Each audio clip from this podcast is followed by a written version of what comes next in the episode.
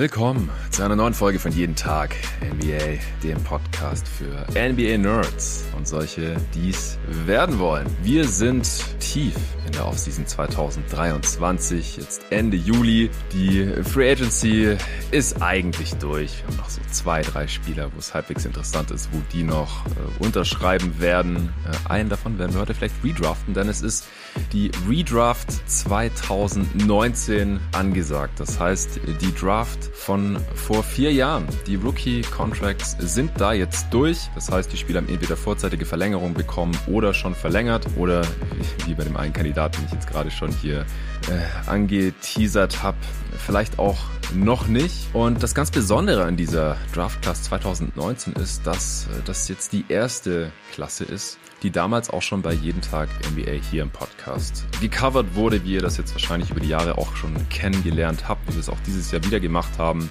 Wir haben die Prospects damals vorgestellt, in mehreren Folgen äh, dann auch eine Mock Draft gemacht, mit David damals, Draft Night Recap, mit Torben damals zum allerersten Mal und den habe ich jetzt heute auch wieder am Start, wie auch schon bei den letzten Redrafts hier bei Jeden Tag NBA. Hey Torben, wie geht's dir? Hey Jonathan, ja, danke für die Einladung, dass ich heute hier dabei sein darf bei unserer nächsten Redraft. Mir geht's sehr, sehr gut. Die NBA-Saison ist vorbei, NBA Summer League ist vorbei.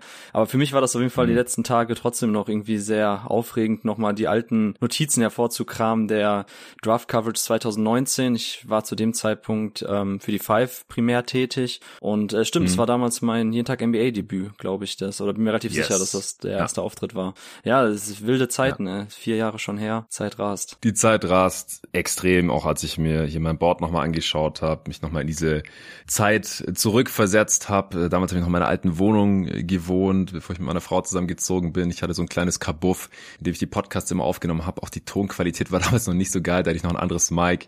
Es hat so ein bisschen Gehalt und äh, auch der eine oder andere Gast hatte noch ein schlechteres äh, Mikrofon und so. Das, das waren alles irgendwie noch andere Zeiten, noch wilde Zeiten. Ich habe damals am Anfang noch mal gesagt, wie vielte Folge das ist. Da hatte ich so 50 Folgen bei jeden Tag NBA aufgenommen. Und trotzdem kommst du irgendwie so vor, als wäre es gestern gewesen, mhm. dass ich mir Gedanken über Zion gemacht habe, äh, den ich damals auch relativ viel geschaut habe bei Duke, über Rand und RJ Barrett, äh, Garland und wie sie alle heißen. Und jetzt sind schon wieder vier Jahre vorbei. Die, die Dudes haben ihre Rookie-Contracts schon gespielt und wir haben zumindest äh, teilweise ein klareres Bild, was für NBA-Spieler das jetzt geworden sind. Bei anderen muss ich aber sagen, da bin ich noch nicht so viel schlauer als vorher, beziehungsweise bin mir immer noch nicht so ganz sicher. Da kommen wir dann nachher zu im Detail, wen ich jetzt lieber gedraftet hätte oder wen ich wo anstatt wem draften würde, stand jetzt, weil das machen wir ja im Prinzip bei der Redraft.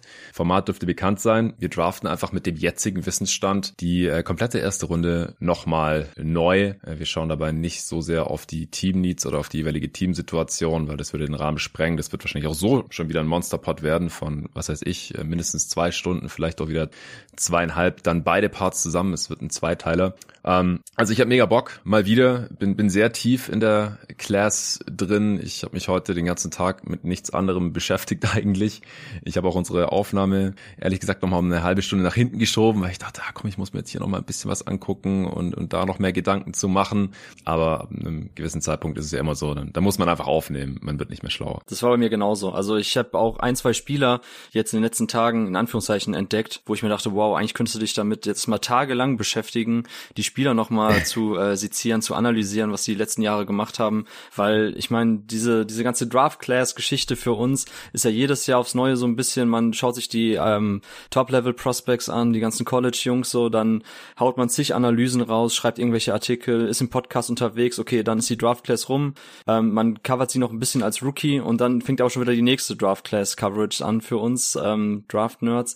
Und das ist halt brutal, weil es gab hier wirklich paar Spieler, wo ich dachte, so, okay, ich habe die schon in den letzten Jahren noch verfolgt, aber irgendwie müsste ich jetzt noch tiefer reinsteigen, erstmal jetzt in die einzelnen Playtypes, mir nochmal so viele Spiele von denen anschauen in den letzten ein, zwei Spielzeiten, um jetzt genau zu ähm, evaluieren, wo sie momentan in ihrer Entwicklung stehen, das abzugleichen mit meinen Analysen oder mit meinen Takes, die ich vor ihrer NBA-Karriere hatte. Und ich glaube, so viel Zeit, wie wir eigentlich bräuchten, um eine um eine Analyse zu betreiben, wie wir selber sie eigentlich gerne hätten, das ist einfach nicht möglich. Aber darüber bin ich auch schon ein paar Mal gestolpert jetzt in den letzten Tagen, wo ich mir dachte, wow, eigentlich würde ich gerne noch mal zig weitere Stunden mich mit dem Spieler auseinandersetzen. Ja, ich glaube, da sind wir beide ein bisschen perfektionistisch veranlagt, dass, dass man halt da ganz gerne immer noch mehr Zeit reinstecken würde. Aber ab einem gewissen Punkt werden die Podcasts dann auch nicht mehr besser äh, aus Erfahrung. Und wir halten uns dann einfach auch ein bisschen kürzer ab Pick 15, spätestens 20 erfahrungsgemäß. Ansonsten äh, wäre das wahrscheinlich auch ein vier Stunden Podcast am Ende. Das, das passt schon so. Wir werden da auch gleich äh, einsteigen. Äh, vorher gibt es keine Werbung vom heutigen Sponsor, denn wir haben heute keinen Sponsor. Es ist ja Off-Season, es ist Ende Juli. Äh, Sponsoren bleiben auch nicht immer für alle Ewigkeit am Start. Manche pausieren dann auch in der, in der sogenannten Sommerpause, weil sie ein bisschen antizipieren, ah ja, wenn überall Sommerferien sind, dann werden auch weniger Podcasts gehört oder was weiß ich. Fakt ist, wir sind deswegen sehr, sehr abhängig von ja, unseren Abonnements auf steadyhq.com, von unseren Supportern, denn ja, Werbesponsoren sind schön und gut, aber äh, das fluktuiert eben. Und wenn wir nur Folgen veröffentlichen würden, wenn wir einen Sponsor haben, dann gäbe es auch weniger öffentliche Folgen. Deswegen haben wir uns heute überlegt, dass wir die ersten zehn Picks, die Top 10 Picks unserer Redraft 2019 öffentlich zugänglich machen, obwohl wir keinen Sponsor haben. Aber auch nochmal darauf hinweisen, dass es jeden Tag NBA in der Form nur geben kann, wenn wir genug Sponsoren haben. Und äh, jetzt im Juli ist gerade mal wieder so eine Phase, da kündigen mehr Leute als neu dazukommen. Denn ja, mit Mitte Juli, Ende Juli äh, denkt sich wahrscheinlich kein NBA-Fan, boah, jetzt äh, steige ich aber richtig tief ein, sondern wahrscheinlich eher so der Gedanke, ey, in der NBA passiert jetzt die nächsten Monate nichts. Und wenn das Geld gerade vielleicht ein bisschen knapper ist, dann kündigt man halt mal lieber ein Abonnement mehr als weniger. Und äh, deswegen wollte ich nochmal darauf hinweisen, also äh, Torben macht das ja jetzt hier nebenberuflich, ähm, aber eben auch entgeltlich, also er, er wird jetzt entlohnt, er wird bezahlt Ehrenamtlich für seine Arbeit bei jeden Tag NBA. äh, natürlich genauso der Luca und ich mache das ja hauptberuflich jetzt seit einigen Jahren, was ich mir 2019, als äh, die Draft stattgefunden hat, im Juni damals auch noch nicht hätte träumen lassen, dass ich irgendwann dann meinen anderen Job kündigen kann und wirklich hiervon leben kann. Aber wie gesagt, äh, wir sind abhängig von euch, dass ihr uns unterstützt über steadyhq.com slash jeden Tag. Da könnt ihr auch Supporter werden, da könnt ihr alle Folgen hören, da könnt ihr auch Teil 2 dieses Podcasts hören und ihr unterstützt eben unabhängigen NBA-Journalismus auf Deutsch in äh, dieser Podcast-Form. Äh, bei Steady gibt's ja mittlerweile auch den ein oder anderen schriftlichen Beitrag von Torben, der hat ja zum Beispiel auch sein Big Board veröffentlicht. Und da gibt's auch noch einige andere Sachen. Also du hast vorhin gesagt, die Summer League ist vorbei. Da gab's noch mal ein Summer League äh, Update, so ein Roundup von dir gehostet, zusammen mit dem äh, David Krutt. Letzte Woche, in der Vorwoche gab's auch ein Summer League Update. Also wenn ihr voll und ganz in die Summer League 2023 eintauchen möchtet und das nochmal nachhören äh, möchtet, das hat jetzt nicht in Aktualität verloren seither, dann könnt ihr gerne Supporter werden, könnt ihr das hören. Ich habe letzte Woche auch einen Podcast aufgenommen zur Offseason der Golden State Warriors und ob die jetzt endlich beim One-Time-Live Plan angelangt sind äh, und was das für die Zukunft der erfolgreichsten Franchise der letzten Dekade in dieser NBA bedeutet. Dann gibt's diese Woche noch Off-Season Grades. Wir werden die Gewinner und Verlierer dieser Off-Season küren. Also Luca, der andere Co-Host von jeden Tag NBA und ich zusammen. Auch äh, davon wird ein Teil nur für die Supporter exklusiv zu hören sein. Ich werde mit einer Ernstling-Maschine mit Nico aufnehmen. Äh, das wird wahrscheinlich auch ein Supporter-Pod werden. Wir haben mittlerweile über 200 Supporter-Folgen aufgenommen äh, seit Oktober 2021, also in unter zwei Jahren. Und äh, das heißt auch gleichzeitig, dass die meisten Folgen von jeden Tag NBA eben exklusiv für Supporter zu hören sind. Äh, falls ihr bisher noch kein Supporter seid, dann seht ihr ja, es gibt so je nach Phase in der Saison ein bis maximal drei, meistens zwei öffentliche Folgen pro Woche und dann eben immer mindestens nochmal so viele im Schnitt sogar mehr Folgen exklusiv für die Supporter. In den nächsten Wochen ist da auch noch einiges geplant, obwohl, ja, wie gerade schon gesagt, gerade Offseason ist und eigentlich nicht mehr viel passiert in der NBA. Da widmen wir uns dann immer so zeitlosen Themen, jetzt eben der Redraft. Ich werde mal einen Pod aufnehmen, zusammen mit einem erstmaligen Gast hier bei jeden Tag NBA, dem Lukas Feldhaus. Äh, Euroleague Basketball versus NBA Basketball, auch ein heißes Thema, das ich mich alleine nie rantrauen würde. Aber mit dem Lukas zusammen, da wird es auf jeden Fall gut. Dann unsere größten NBA What Ifs mit dem Hassan und dem Nico sind geplant. Es wird das viel zu frühe Power Ranking geben mit dem Luca. Es wird natürlich wie jedes Jahr die jeden Tag NBA Top 30 geben eben in drei Parts wird da die Consensus Top 30 besprochen. Da werde ich jetzt die nächsten äh, Tage und Wochen wieder die Listen einsammeln von den ganzen Kollegen, Podcast-Kollegen, NBA-Creatoren in unserer deutschen NBA-Bubble und dann wird diese Liste hier im Pod schön seziert, auseinandergenommen und diskutiert mit dem Nico. Das wird Ende August, Anfang September passieren. Wir werden nochmal die Free Agency oder die Offseason 2019 analysieren. Da gab es auch schon Pods hier bei jeden Tag NBA und das war halt die letzte große Free Agency, als Durant und Kyrie und Kawhi alle via Free Agency gewechselt sind, als Superstars gegeneinander getradet wurden, am laufenden Band oder woanders hingeschickt wurden. Paul George nach LA, Westbrook gegen Chris Paul, Anthony Davis zu den Lakers und so weiter und so fort. Und das äh, schaue ich mir mit dem Sven Scherer nochmal an, wie das vier Jahre später aussieht. Und das Besondere ist bei der heutigen Folge und auch bei der dann, wenn es klappt, äh, dass wir Snippets, also kurze äh, Audio-Schnipsel aus den damaligen Folgen von Jeden Tag NBA von 2019 hier reinschneiden werden. Also jetzt heute bei den Draftees, was wir damals von den Prospects gehalten haben und hier im Pod eben auch gesagt haben, Torben und ich, ich habe teilweise die Pods auch mit anderen Leuten noch aufgenommen, dann hört ihr vielleicht hier und da auch mal deren Stimme. Mit David zum Beispiel, wie gesagt, die Mock Draft, wie es ja mittlerweile auch traditionell jedes Jahr der Fall ist. Das werden wir hier reinschnipseln. Ich habe keine Ahnung, wie das wird. Wir müssen selber ausprobieren. Ich kenne die Schnipsel auch noch nicht, Torben auch nicht. Die hat äh, unser Praktikant Rasmus alle in mühevoller Arbeit rausgeschnitten, er hat die ganzen Pods nochmal durchgehört und hier in unser Aufnahmetool schon hochgeladen. Ich habe jetzt hier wie so ein, ja, so ein Soundboard mit verschiedenen Buttons digital vor mir mit den ganzen Spielernamen und lass mich überraschen, was passiert, wenn ich dann halt drauf drücke. Wir hören es auch zum ersten Mal dann live hier in der Aufnahme und äh, ihr dann eben auch und dann werden wir darauf reagieren und äh, beim Pod mit Sven, da würde ich es am liebsten auch so machen, denn was wir hier bei jeden Tag NBA auch immer machen ist, wir stellen uns unseren Takes, wir sagen nicht, was äh, interessiert uns unser Geschwätz von gestern oder eben in dem Fall von vor vier Jahren. Wenn ich damals gesagt habe, ey, Jared Culver wird geiler als Ja Morant, ja, dann, dann kriege ich das gleich nochmal auf die, auf die Ohren und äh, muss mich dafür rechtfertigen. Ich bin sehr gespannt. Hast du Angst? Hast du Angst vor den Takes, Jonathan? Ja, schon ein bisschen. Also ich habe nochmal mein Board angeschaut. Das äh, ist natürlich Licht und Schatten, gar keine Frage. Und äh, wie immer natürlich auch hier ähm, der Disclaimer, dass ich ja auch einfach die Spieler nicht so viel gesehen hatte, wie jetzt du zum Beispiel oder wie David oder Tobi Berge, mit dem ich damals auch noch aufgenommen habe. Äh, aber ich hatte natürlich schon, schon meine Meinung zu den Skillsets, zu den Spielertypen und ja, ich kann schon mal verraten, ich lag, naja, drei bis fünf Mal in der Lottery, äh, auf jeden Fall ordentlich daneben. Auf andere Takes bin ich aber auch auf stolz und äh, ich hoffe, dass Rasmus davon auch ein paar reingeschnitten hat. dass wir uns jetzt hier nicht konstant nur auf die Fresse geben. Ich bin ready auf jeden Fall. Du bist ready, sehr schön. Ich bin ready dafür. Ja, dann, dann let's go. Genug gelabert. Wie gesagt, also wenn ihr, wenn ihr jeden Tag irgendwie unterstützen wollt auch Teil 2 hören wollt, dann bitte supporten auf steadyhq, S-T-E-A-D-Y-H-Q.com slash jeden Tag NBA. Da könnt ihr ein Abonnement abschließen, Starter-Paket oder All-Star-Paket. Wenn ihr das All-Star-Paket nehmt, dann bekommt ihr noch die Tasse oder das Shirt von jeden Tag NBA zugeschickt als kleines Dankeschön. Ihr könnt, äh, egal bei welchem Paket, in den Supporter-Discord kommen. Ihr könnt Fragen stellen für die Answering Machine und so weiter und so fort. Und hey, wenn ihr absolut kein Geld habt aktuell und unbedingt alle Folgen von jeden Tag NBA hören wollt, dann finden wir da auch eine Lösung. Schickt mir einfach eine E-Mail, jeden Tag NBA at gmail.com. Ihr werdet nicht die Ersten. Ich, ich habe da vollstes Verständnis. Dann äh, sprechen wir einfach drüber und äh, schauen, dass ihr trotzdem alle Folgen hören könnt. So, NBA Draft 2019. Wir redraften. Äh, wir ordnen wie immer die Class erstmal ein und es war die, die Zion Williamson Class. Kann man so sagen, oder, Tom? Ja, es war die Zion Class, ganz klar. Also ähm, RJ Barrett wurde natürlich die Jahre zuvor auch schon gehypt. Äh, Maple Mamba, wie er genannt wurde, nachdem Andrew Wiggins ja auch schon als kanadisches Top-Level-Prospect einen ähnlichen Hype äh, widerfahren ja. ist, gab es das Ganze bei Barrett auch. Ähm, damals ja U19 Weltmeister geworden mit Kanada, gegen USA gewonnen, hat ähm, bei diesem Tournament wirklich rasiert, anders kann man es nicht sagen. Und ich war bei ihm auch, also Wiggins war ein bisschen in Anführungszeichen vor meiner Zeit, da habe ich zumindest Draft-Coverage und Analysen für Crossover Online zwar betrieben, aber auf einem anderen Niveau, das möchte ich jetzt nicht mit heute vergleichen. Ja.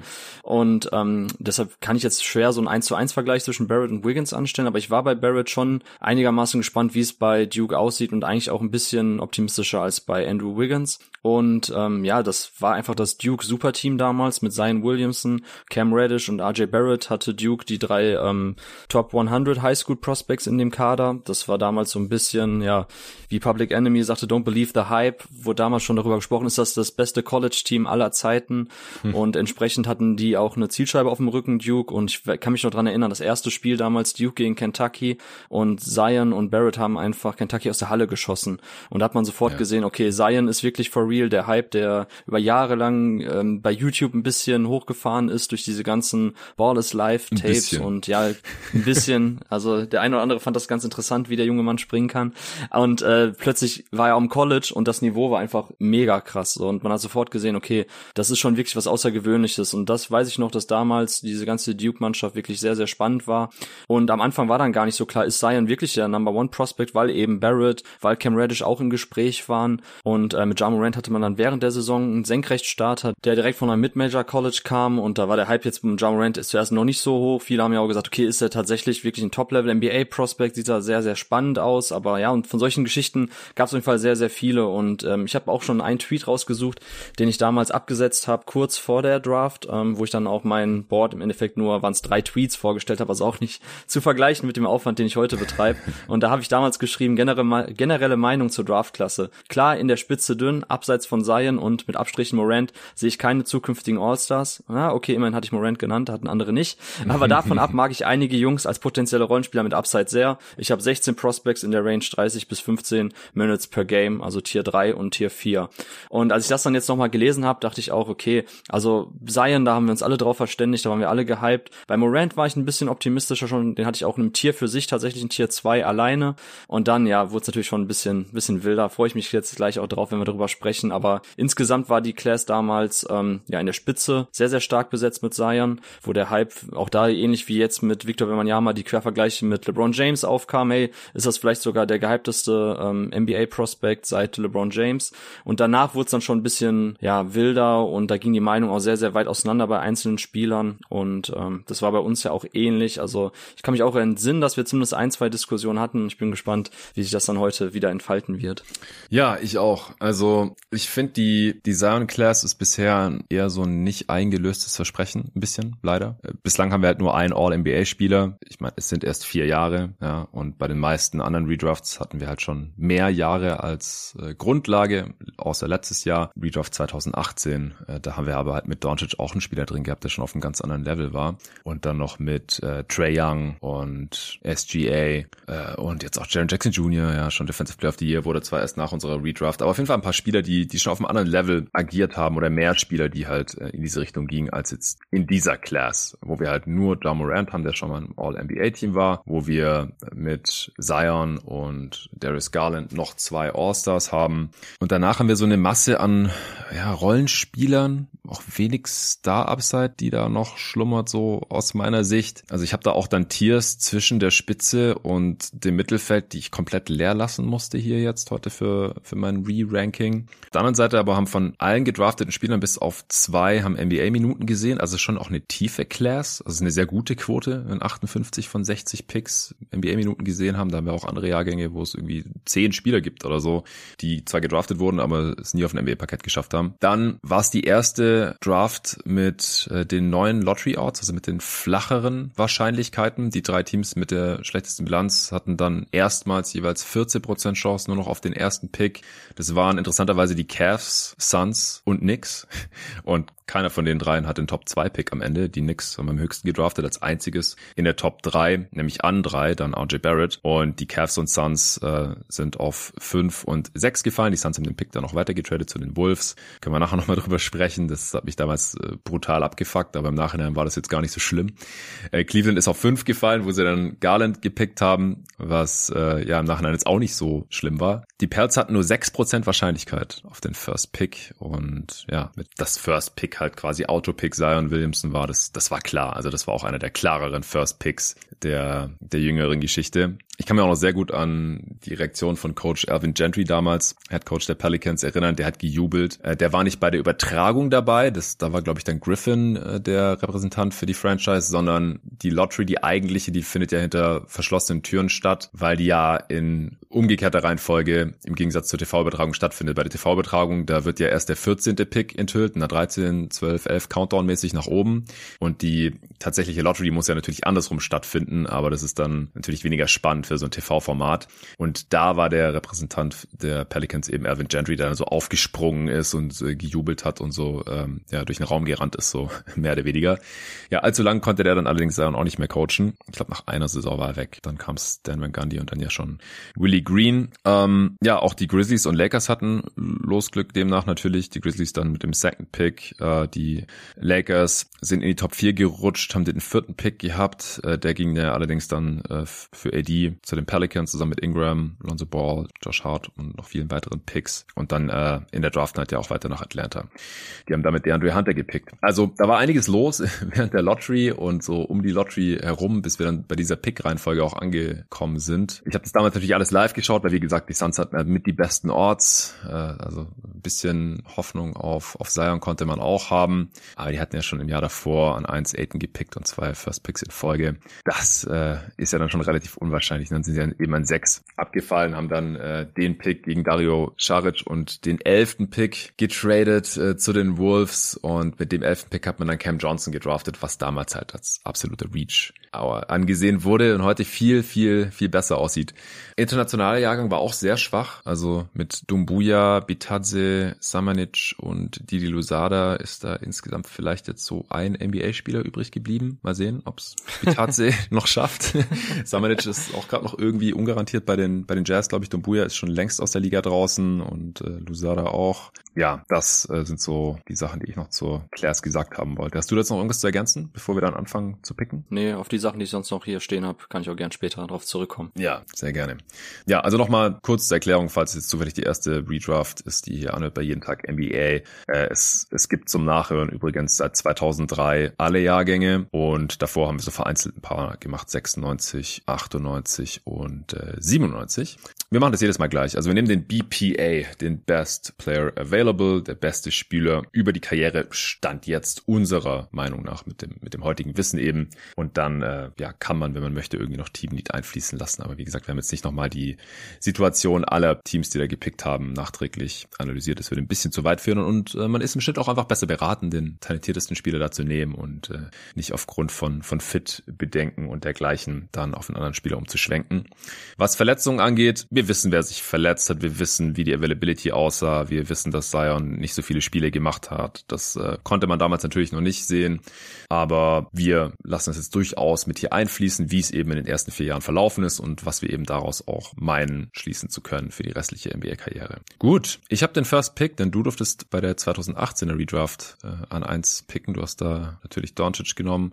Ähm, davor war ich an eins dran und so weiter. Das heißt, äh, ich habe den First Pick für die New Orleans Pelicans und ich habe da schon relativ lange drüber nachdenken müssen, muss ich sagen. Mhm. Denn Zion ist für mich, wenn available, immer noch der klar beste Spieler dieser Class. Aber dieses wenn verfügbar, das ist halt ein sehr großes Wenn, leider, bei Zion. Du hast mich ja gestern auch nochmal per WhatsApp darauf hingewiesen, wie die Diskrepanz aussieht bei den gemachten Spielen. Und ja, Ja hat genau doppelt so viele, nee, nicht genau, mehr als doppelt so viele Spiele gemacht als Zion. Stand jetzt 248 Darius Garland hat 250 Spiele gemacht, RJ Barrett sogar 271 und Zion halt dann im Vergleich dazu relativ lächerliche 114 Spiele bisher nur. Das ist Rang 37 in der Draft Class. Weniger als Bol Bol und Romeo Langford und Chuma Okike zum Beispiel und Jared Culver.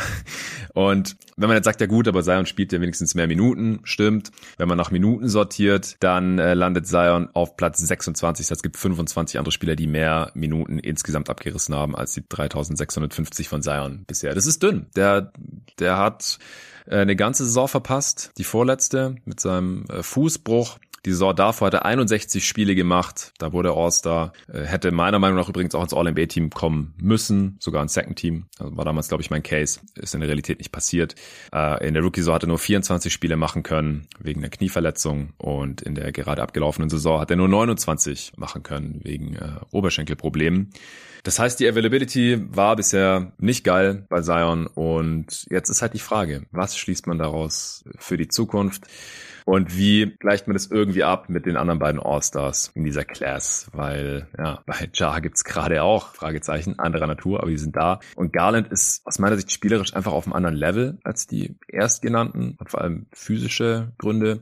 Aber ja, ich, ich gehe wieder mit Zion. Also ich, ich muss oh, einfach auf die Upside gehen. Ja, ich weiß, es ist ein heißer Take und ich habe auch schon oft gelesen, ja, weiß nicht, wann war das, vielleicht so innerhalb des letzten Jahres jetzt, ja, Ja ist doch mittlerweile ganz klar der First Pick bei einer Redraft 2019. Und klar, seither ist auch noch ein bisschen was passiert mit Ja, können wir auch gleich zukommen, aber ich, ich muss auf die Upside gehen. Und vielleicht kommt es Zion jetzt auch zugute, dass wir ihn einfach noch nicht in einem Playoff-Setting strugglen sehen haben. Und bei Ja Morant haben wir das halt schon, aber ich glaube halt einfach, dass Zion viel mehr Undeniability mitbringt als Ja Morant. Und dass, wenn er fit ist, quasi automatisch mindestens Top 15 Spieler ist, wenn nicht Top 10. Und dass er das einfach auch sehr gut auf die Playoffs übertragen können wird. Er ist wenig überraschend der Topscorer und Rebounder der Class per Game. Wie gesagt, spielt leider nicht so häufig.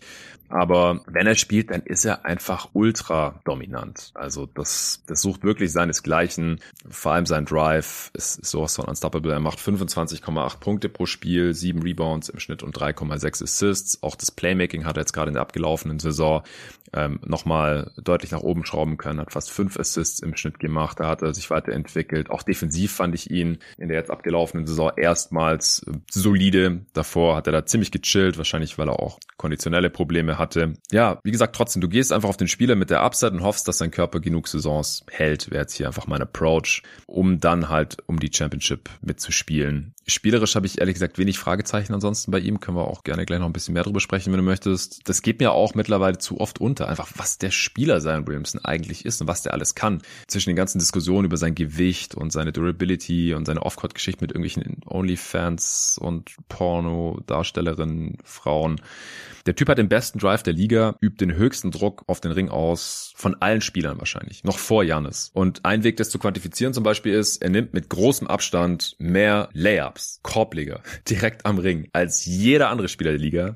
Übrigens auch als jeder andere Spieler in der Play-by-Play-Era. Ich habe mal geschaut. Also in der einen Saison, wo er 61 Spiele gemacht hat, was ja nicht mal 70 sind oder 80, da hat er auch über 20 Spiele verpasst, aber da hat er halt 441 Würfe genommen, die als Layup quantifiziert wurden von den Play-by-Play-Daten. Und es gab überhaupt nur drei Spieler, die in der Play-by-Play-Era mal die 400 geknackt haben und nur 15 oder so, das habe ich äh, hier jetzt gerade nicht mehr vor mir, aber nur 15 in dieser gesamten Zeit, die 300 Layups in einer Saison hatten. Und Zion hatte 441.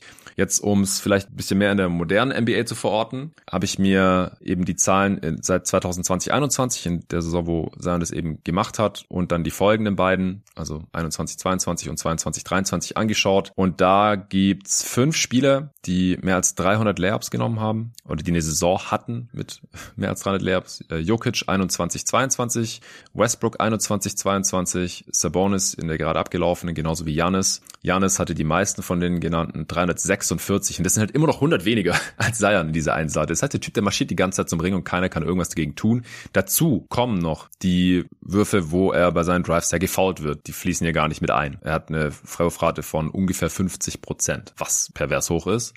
Und dann kommen ja noch Dunks dazu. Ja, in der Saison waren 13 Prozent seine Field Goal Attempts Dunks. Ähm, in, in der letzten jetzt waren es 11 Prozent, also gut über 10 Prozent seiner Field Goal Attempts sind dann auch noch Dunks. Das heißt, wie gesagt, der Typ, der geht die ganze Zeit zum Ring, der übt massiven Druck auf den Ring aus, der bringt die ganze Defense ständig zum Kollabieren. Das noch wohlgemerkt in der Offense bei den Pelicans, die echt wenig Spacing hat. Also der Typ ist ein singuläres Talent, wenn er spielt, kommt mehr zum Ring als Prime LeBron und Prime Giannis und wer da sonst noch alles gespielt hat in den letzten 25 Jahren. Das muss man sich einfach nochmal vor Augen führen. Und deswegen würde ich immer noch die Wette eingehen, dass er irgendwie mal fit bleiben kann. Denn was mich da halt auch positiv stimmt, das kann man sicherlich auch anders sehen. Ich bin kein Arzt, aber er hat halt nicht die ganze Zeit am selben Knieprobleme wie jetzt Kawhi mittlerweile oder so, sondern es ist halt jedes Mal was anderes. Das kann man wahrscheinlich alles irgendwie auf sein Übergewicht zurückführen und ich würde mir sowas von wünschen, dass der von 130 Kilo einfach auf 150 15 oder so runtergeht, dann ist der immer noch krass. Aber dann hält halt mal der Oberschenkel, dann hält mal das Knie, dann hält der Fuß hoffentlich besser und ja, dann nehme ich ihn eben vor Ja Morant, der, der seine eigenen Probleme hat, wie gesagt. Ja, geil. Also ich bin ja immer froh, weil man uns ja öfters mal unterstellt, ähm, dass wir ja zu nah beieinander sind mit unseren Analysen und unseren Ansichten, dass wir heute tatsächlich dann schon direkt reinstarten mit einer anderen Ansicht bezüglich des Number One Picks. Das freut mich sehr, weil nice. an für sich spielerisch kann ich dir gar nicht widersprechen. Ich bin ja auch ein riesengroßer Zion Williamson Fan ich musste mir jetzt gerade wie bei wie bei deinen WhatsApp-Sprachnachrichten, wenn du mir längere schickst, schon Notizen nebenbei machen bei deinem Case. da will ich jetzt auch nichts vergessen. Sau hast du mich aber echt geoutet hier. Ich habe es ja neulich schon im Discord zugegeben, im Supporter-Discord, dass ich auf jeden Fall pro Sprachnachrichten bin. Ach so, ja, bin ich auch. Also. Ja, genau, weil äh, wir schicken uns regelmäßig Sprachnachrichten hin und her, die die die sprengen die äh, zweistellige Minutenmarke locker, 10 Minuten, 15 Minuten, alles kein Problem. 20 Minuten ist bei dir bestimmt auch schon da gewesen. Ja klar, das sind Privatpodcasts, die ich von dir krieg andere Zahlen dafür. Das ist doch, äh, ist doch geil. Nein, ähm, worauf ich kurz noch zu sprechen kommen wollte, du hast es dann nachher selber kurz erwähnt noch mit dem Thema Spacing. Also bei Zion, ich hatte es damals in einem Five-Artikel auch geschrieben, ich glaube, es war die Playoff Preview in dem Jahr, mhm. ähm, auf dem du dich jetzt gerade auch hauptsächlich bezogen hast, dass Zion ja auch die ähm, höchste Punktausbeute pro Game in the Paint hatte seit Shaquille O'Neal Anfang der 2000er. Und ähm, das ist einfach so krank, weil genau das, was du gesagt hast, ist ja auch richtig. So, Zion Williamson spielte mit Leuten wie Steven Adams zusammen, letzten Jahre Valanciunas. Also sind nicht die Spread Pick and Roll James Harden Houston Rockets, in denen er agiert und quasi der rote Teppich ausgerollt ist zum Korb und so viel Spacing und Shooting um ihn herum. Er, er ist einfach, er ist die Bedeutung von Undeniability ist Zion Williamson so, weil man kann ihn einfach nicht aufhalten. Die Defense scheme ja schon extra so, dass man eigentlich immer irgendwie, egal ob es jetzt von den Slots ist, wo man die Help at the Nail spielt, da direkt eine Mauer hochzieht oder wo auch immer, aber es ist egal. Also man kann ihn einfach nicht aufhalten. Diese Scoring Undeniability ist unfassbar bei seinen Williamson, du hast ja genannt, 25,8 Punkte pro Spiel, damit Platz eins. Er hat die meisten Rebounds in diesem Jahrgang per Game mit sieben, 3,6 Assists auch, damit die viertmeisten in diesem Jahrgang, das habe ich mir auch nochmal aufgeschrieben, mhm. weil es ja auch ein Faktor ist, den wir schon, oder ein Fakt, den wir sehr früh proklamiert haben bei Zion, hey, bitte entfesselt Point Zion. Bitte schickt ihn in Inverted Pick and Rolls rein, in Big, Big Pick and Rolls, was auch immer, lass ihn einfach mit dem Ball in der Hand kreieren. Und da hat sich ja ähm, Van Gundy lange Zeit irgendwie ein bisschen gegen gesträubt. Ja, ja. Und als er dann tatsächlich irgendwann mal gesagt hat, komm, scheiß drauf, Zion, hier hast du den Ball, kreier für uns, dann lief's auch. Weil klar, es hat ein bisschen gedauert, bis er dann auch mal so die etwas schnelleren Kickout-Reads drin hatte. Ähm, aber dann, wenn es soweit war und er wirklich dann auf dem Weg zum Korb die Help-Defense gezogen hat, dann konnte er auch die Mitspieler bedienen, konnte auch etwas schon, ja, wie soll ich sagen, wenn dann irgendwie der Low-Tag kam von der Defense tief im Pick-and-Roll, dass er dann tatsächlich auch schon Pässe, Skip-Pässe spielen konnte, die man sonst auch nur von richtigen Ballhändlern sieht, also die schon seit Jahren vielleicht so in der Primary-Rolle drin sind. Und da hat man dann auch gesehen, okay, Zion, der in der High School viel Point Guard gespielt hat, in jungen Jahren viel Point Guard gespielt hat, der hat schon so diese Reads drin und das ist eigentlich das, was du von deinem ähm, ja, primären Ballhändler oder Playmaker in der Offense sehen willst. Advantage Creation, all das liefert Zion, das ist gar kein Thema. Ähm, ich habe mir auch nochmal aufgeschrieben, worüber ich nochmal gestolpert bin, sind auch seine Plus-Minus-Zahlen. Also wenn Zion gespielt hat, und das war natürlich sehr wenig, aber dann waren die Pelicans eigentlich immer super kompetitiv. Also mit ihm auf dem Feld immer positiv gewesen. Die On-Off-Zahlen sehen super aus.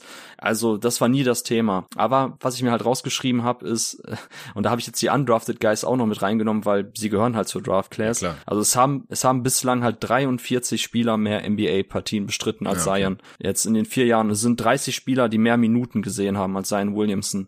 Und ähm, wenn Zion jetzt fit gewesen wäre über längeren Zeitraum, dann hätte ich ihn auch an eins gehabt. Ich habe auch äh, Jar und Zion zusammen in einem Tier, weil es einfach für mich das Superstar-Tier mit Fragezeichen ist in diesem Jahr. Aber, und das ist der Punkt, warum ich dir nicht ganz hundertprozentig folgen kann, jetzt kannst du vielleicht gerne nochmal den anderen Case machen. Ja. Die Wette mit Zion würde ich nicht eingehen momentan oder würde ich in diesem Kontext nicht eingehen, weil es halt Ja Morant gibt. Ne, klar, der hat auch Fragezeichen bei sich, aber Ja Morant bewegt sich ja ebenfalls in Franchise-Player, Superstar-Sphären. Mhm. Komme ich gleich zu bei meinem Case. Und da sehe ich dann so diesen ähm, Risiko-Nutzen-Fall nicht. Wenn Ja Morant nicht existieren würde in dieser Draft-Class und Darius Garland theoretisch der nächste Spieler wäre, den wir auch in einem Tier drunter haben, dann würde ich sagen, okay, in der Redraft sollte man jetzt seinen Williamson auf jeden Fall an eins nehmen. Aber da es ja Ja Morant gibt, finde ich es schwierig. Also ich habe Ja an eins und Zion an zwei in dem Tier und ich habe am Anfang ein bisschen gegrübelt, habe mich dann doch relativ schnell auf Ja versteift, weil einfach die ähm, das Thema Availability bei Zion viel zu fragwürdig ist mittlerweile und bei einer Redraft jetzt nach vier Jahren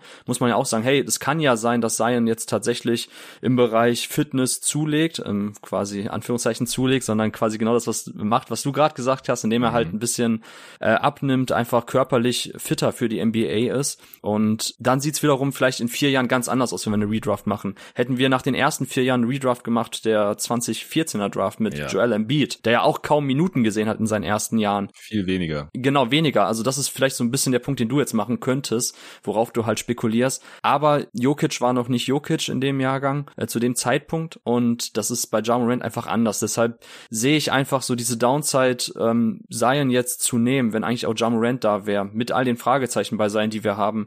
Und keine Ahnung, es ist für mich halt ein Punkt eben aus Produktivität in den ersten vier Jahren plus eben die ähm, Prognose, die wir jetzt aufstellen für die nächsten Jahre bis zur Prime. Und wenn wir das zusammenrechnen, dann fehlt bei Zion halt jetzt schon so ultra viel Produktivität einfach jetzt in den ersten vier Jahren.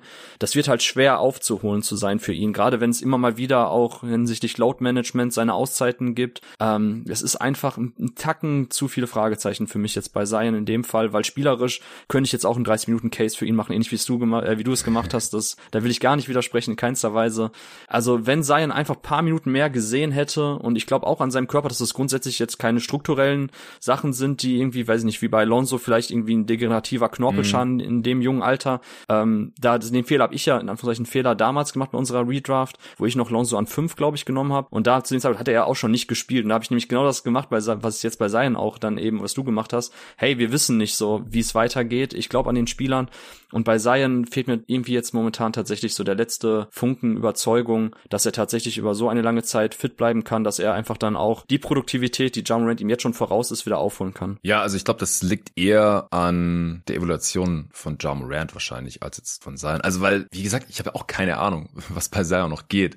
Er hat mehr Spiele gemacht als Embiid in den ersten vier Jahren. Der hat nämlich 94 gemacht, weil er die ersten zwei Jahre gar nicht gespielt hat und dann 31 in der Rookie-Saison und dann 63 in seiner äh, vierten Saison, wo er noch direkt All-Star wurde. Also bei dem sah es noch schlechter aus, was äh, die Habenseite anging, als bei Zion jetzt.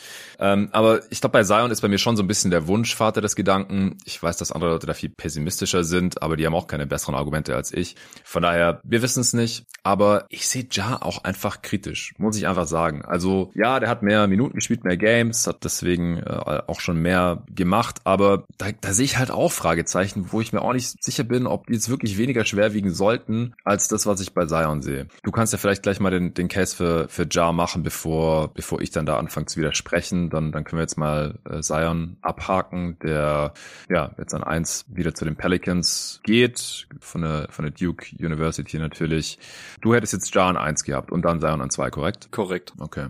Ich habe sogar aber gar nicht nachgedacht, weil ich kann mir gut vorstellen, mhm. im Worst Case für die anderen beiden jeweils, und der ist gerade nicht so schwer aufzumalen, äh, hat Garland am Ende vielleicht die beste Karriere von den dreien gehabt. Absolut, absolut. Also ich habe tatsächlich auch überlegt, ihn mit in das Tier reinzuschieben, aber den Sprung hat er jetzt noch nicht so gemacht und ähm, also ich bin auch großer Garland-Fan, habe auch da so meine ein, zwei Takes mitgebracht bezüglich äh, Darius Garland, aber ja, ganz so extrem früh will ich ihn jetzt doch noch nicht auf das Level schieben und ähm, ja, ich würde jetzt gleich dann einfach auch meine Sachen zu Ja Morant raushauen, ja. äh, warum ich ihn da tatsächlich auch über Zion habe und dann können wir ja schauen. Aber ja, grundsätzlich wird es mich auch nicht überraschen. Es ist krass immerhin, dass wir jetzt tatsächlich bei einer Redraft auch die beiden Spieler, die an 1 und 2 weggingen, mhm. jetzt in der Redraft auch an 1 und 2 ziehen. Ich glaube, das hatten wir noch nie. Also bin mir eigentlich relativ sicher, dass wir das bei keiner Redraft hatten. Ja, das, das kann sein. Ich müsste jetzt gleich nochmal, ich könnte alle durchgehen. Ich habe das alles hier, aber weiß nicht, ob ich es nicht mehr machen kann. Ich habe sie auf jeden Fall auch bei demselben Tier, um das nochmal klarzustellen. Ich habe da lange drüber nachgedacht. Das ist das Superstar slash MVP slash All NBA slash Top 15 Level Tier, weil ich hatte sie, glaube ich, also letztes Jahr auf jeden Fall beide in der Top 15 für den jeden Tag NBA Top 30 Pot und in der Saison davor vielleicht sogar auch schon, zumindest in der Range. Aber letzte Saison, also vorletzter Saison waren die da auf jeden Fall schon drin und ich sehe aktuell auch keinen Grund, die da jetzt rauszuschieben,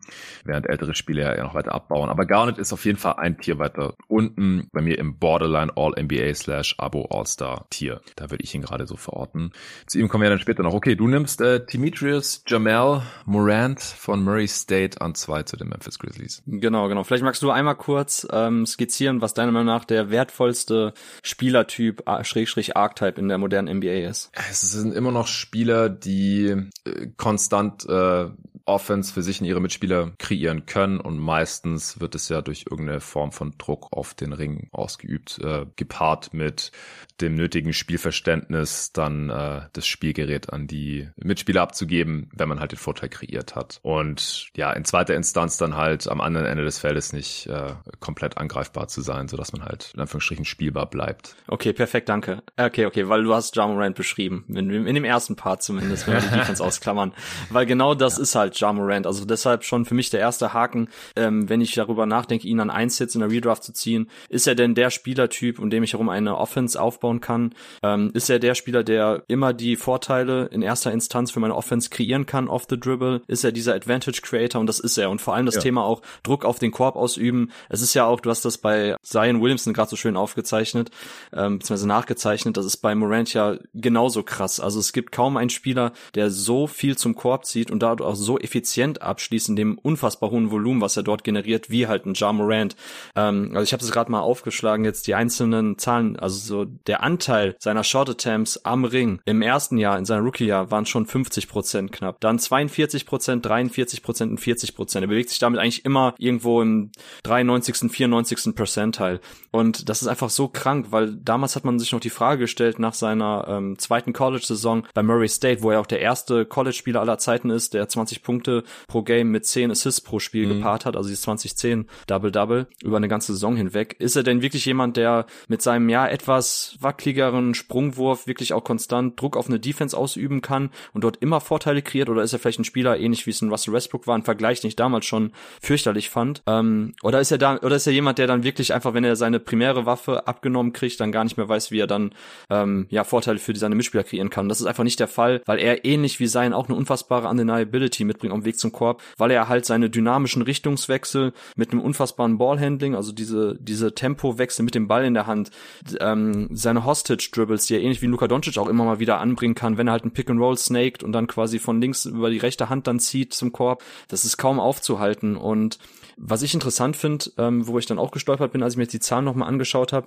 also Ja Morant jetzt in den letzten beiden Spielzeiten hatte eine Usage Rate zwischen 36 und 38 Prozent. Damit bewegen wir uns halt in Luka Doncic, Trey Young Sphären, also ganz klar Primary Zahlen. Und ähm, das Interessante ist, dass er nur einer von 17 NBA-Spielern all-time ist, der mindestens eine Usage Rate von 33 Prozent hatte über eine Saison hinweg, also quasi ein Drittel aller Angriffe eben ähm, ja abschloss, entweder ja. per Assist oder Punkte und mindestens ein individuelles Offensivrating von 115 hatte. Also einmal hatte er 114, das heißt, wenn wir sogar das zusammenzählen, dass er einmal 114, einmal 116 hatte, dann wäre sogar nur einer von neun Spielern all-time, die multiple solcher, ich habe es jetzt High Usage, High Efficiency Saisons hatten.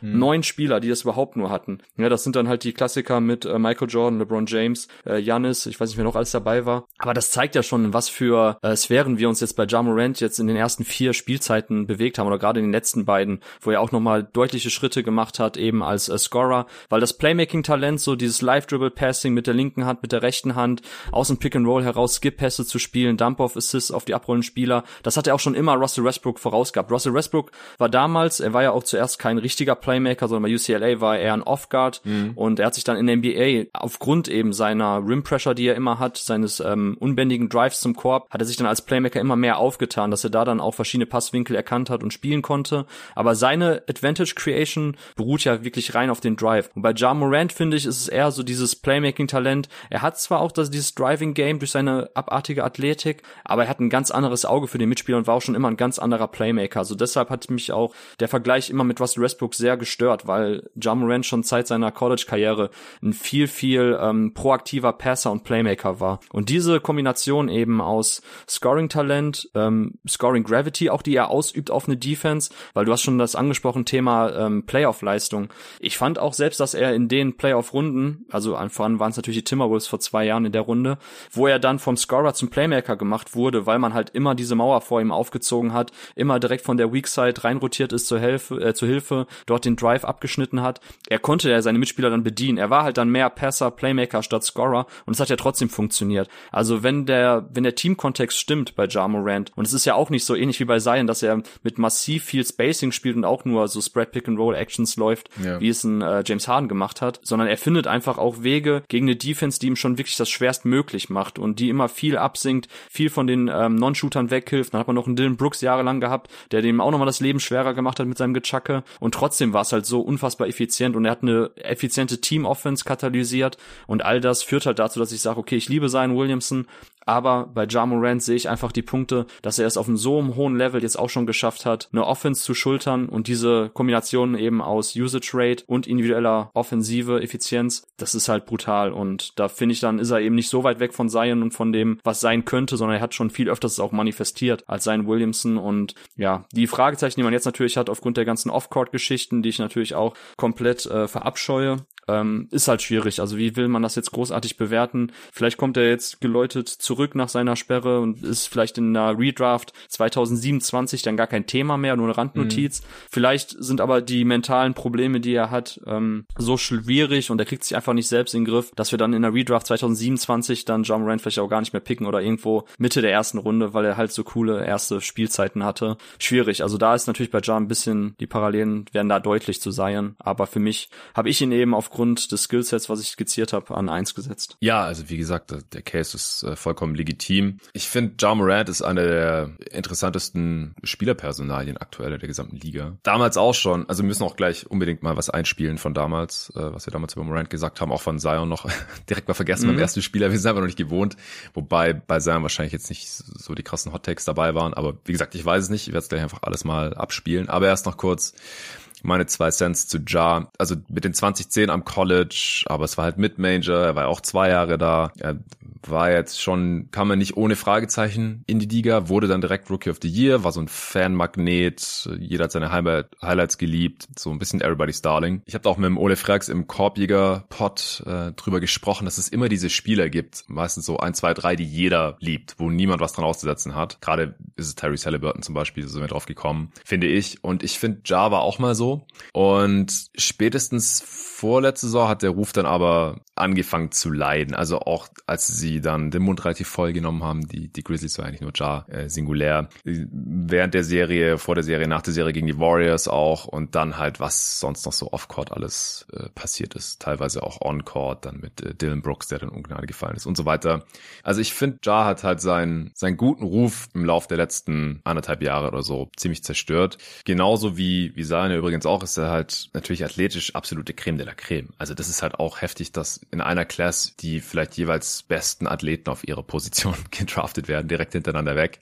Das ist schon sehr, sehr, sehr sick. Aber ich finde halt schon, dass er nicht ganz so undeniable ist wie Zion. Weil halt niemand so undeniable ist wie, wie Zion. Klar, Morant kommt äh, für den Guard unfassbar leicht in die Zone. Er muss ja auch nicht jedes Mal bis zum Ring kommen. Er hat ja auch ein krasses Floater-Game in der Zone ziemlich viel Touch. Aber ich, ich finde ihn noch nicht ganz so undeniable. Also gerade auch gegen die Lakers Defense, die halt AD da hinten drin stehen haben. Da hatte ich schon öfter den Eindruck, dass Jar so ein bisschen mit seinem Latein am Ende ist. Ja, da war er nicht ganz fit. Ähm, auch gegen die Warriors hat er in den Playoffs davor Spiele verpasst. Aber das ist halt auch so ein bisschen das Ding. Er ist jetzt halt auch kein Marathonmann. Er ist natürlich bei weitem nicht so anfällig wie, wie Zion. Aber er hat halt auch schon schwere Verletzungen gehabt. Und das kommt halt auch nicht von ungefähr. Er ist jetzt nicht viel zu schwer wie Zion. Zion, sondern er hat halt einen halsbrecherischen Spielstil im wahrsten Sinne des Wortes. So, er fliegt halt oft hoch und, und fällt dann auch tief entsprechend und hat sich dabei dann halt immer wieder verletzt. Und ich habe halt total Angst, dass das bei Morant halt ihn immer wieder behindern wird, außer, Gesicht, außer Gefecht setzen wird, weil, weil so spielt er halt. Das ist das, was ihn ausmacht. Aber es ist halt auch extrem gefährlich. Ich hoffe natürlich inständig, dass jetzt nichts passiert wie bei Derrick Rose oder so. Aber ich habe da auf jeden Fall auch meine Zweifel und nicht ganz so viel Angst wie bei Zion, aber es geht schon so ein bisschen in die Richtung, dass Morant eine eher kürzere Prime haben wird und dass er vielleicht auch eine schwere Verletzung hat, wonach er dann nicht mehr so zurückkommen kann. Äh, und wenn, muss man halt auch dazu sagen, wenn Morant mal nur noch 90, 80 Prozent seiner jetzigen Athletik hat, dann weiß ich auch nicht so genau, wie er die Defense noch für solche Probleme stellen will, weil er hat nicht den besten Jumper, das ist schon relativ streaky und in Playoffs haben wir jetzt halt auch immer wieder gesehen, im Zweifel gibst du halt Morant seinen Pull-Up-Dreier und dann nimmt er sie manchmal, manchmal auch nicht, je nach Confidence und dann fallen sie halt, wie gesagt, relativ streaky. Also das sind halt auch Fragezeichen, die ich bei Moranta auf so spielerischer Ebene habe, auf physischer Ebene und dann sind die ganzen Off-Court-Geschichten, die sind jetzt noch gar nicht mit drin, aber also ich hoffe wirklich nicht, dass er jetzt den Stefan Marbury macht, äh, der auch alles Talent der Welt hatte und auch massive Probleme irgendwie hatte off-Court und äh, im Kopf und dann halt auch relativ schnell von der Bildfläche verschwunden ist und dann irgendwie noch in China einige Jahre gezockt hat. Aber irgendwie muss ich das jetzt schon noch mit hier einfließen lassen. Ich hoffe, er kommt geläutet zurück nach seiner 25 Spiele Sperre. Aber nachdem halt nach dem ersten Warnschuss durch Adam Silver da irgendwie gar nichts passiert ist, offensichtlich. Bei ihm im Oberstübchen habe ich da auch ein bisschen so meine Zweifel. Also da, da kommt einfach einiges auch zusammen bei Jar, was mich jetzt letztendlich davon abgehalten hat, ihn dann einzusetzen. Weil spielerisch, wie gesagt, wenn fit, wenn available, finde ich Zion halt relativ klar besser als Morant. Die Availability geht bisher an Morant, aber halt auch nicht ganz so klar, wie man sich vielleicht wünschen würde, gerade im Hinblick auf die Zukunft. Und was die Off-Court-Geschichten angeht, da hat Zion jetzt auch keine ganz weiße Weste mehr, aber das bei Morant finde ich halt äh, deutlich schlimmer. Also, dass du halt ständig äh, meinst, du musst irgendwelche Leute bedrohen oder bedrohen lassen oder mit einer Knarre rumwedeln. Das geht einfach gar nicht, müssen wir nicht drüber sprechen. Und ja, deswegen bei mir Morant im selben Tier, aber letztlich auf zwei stand jetzt. Und ich bin echt extrem gespannt, wie seine Karriere verläuft. Yes, und ich bin jetzt gespannt auf die Takes, die wir damals hatten. Ja. Schieß gerne mal los. Ja, ja, wir fangen an mit Morant. Ich weiß nicht, wie funktionell er ist, wenn die Zone wirklich zugestellt wird. Denn äh, von zwei Füßen kann er richtig explosiv danken, aber wenn er von einem Fuß springen muss, da fehlt da ein bisschen was und für mich hat er, glaube ich, nicht genug Touch am Ring, um mir so sicher zu sein, wie viele andere ihn mhm. sehen. Das heißt aber nicht, dass ich ihn nicht mag, aber ich würde anstelle der Grizzlies tatsächlich Jared Culver vorziehen. Uff. der arme David. das ist natürlich besonders bitter, wenn man sich nicht mal wehren kann. Ja, ja, ja. Ähm, Rasmus ist schuld, wir haben nichts damit zu tun, er hat's rausgesucht. Aber inhaltlich ist der Take ja interessant, auf jeden Fall. Also das Ende war jetzt natürlich hart, wir wissen, dass Jared Cover mittlerweile nicht mehr, mehr in der Liga ist. Aber klar, bei seinen ganz krassen Highlights springt Morant nach wie vor beidbeinig ab. Äh, kriegt das aber so schnell hin, den Wurf aufzuladen, äh, den Sprung aufzuladen, was so ein krasser Quick-Twitch-Athlet, dass es kein Problem ist. Er ist halt auf kleinsten Raum äh, und innerhalb von einem Bruchteil von der Sekunde halt hinbekommt bei seinen Highlight-Dunks, noch bei seinen Blocks. Ich meine, er ist jetzt nicht der krasseste Defender. Das haben wir jetzt ja auch noch nicht so wirklich angesprochen. Ich finde halt, dass man immer noch sieht, dass er gejagt wird in den Playoffs, einfach weil er, er ist halt ein, ein Hemd. Er ist super athletisch und drahtig, aber er ist meistens der schlechteste Defender der Grizzlies und es nutzen die gegnerischen Offense dann auch nach wie vor aus. Und ja, seine, seine Highlight-Blocks sollten ja nicht drüber hinwegtauschen, aber auch da springt er gerne beidbeinig ab und, und äh, pinnt dann den gegnerischen Layup gegens Brett. Aber Touch um, um den Ring herum dann besser als David damals antizipiert hat, offensichtlich, oder? Ja, total. Also ich habe gerade mal geguckt, also in seiner zweiten College-Saison hatte Ja auch schon 53 Prozent seiner Abschlüsse am Ring genommen und 61 Prozent getroffen und die waren ja alle, also ja doch drei Viertel waren halt unassistiert, also jetzt nicht irgendwelche Cuts oder Transition-Dinger, sondern die er tatsächlich auch im Halfcourt dann größtenteils sich selbst kreiert hat, die Abschlüsse am Ring und er hat halt eine sehr, sehr gute Hangtime, ähm, hat, hat sehr, sehr gutes drauf oder versteht es sehr gut, verschiedene ähm, Finishes zu nutzen direkt in Korbnähe, sei es ja auch irgendwelche Handwechsel noch innerhalb der Luft oder dann irgendwelche Reverse-Sachen.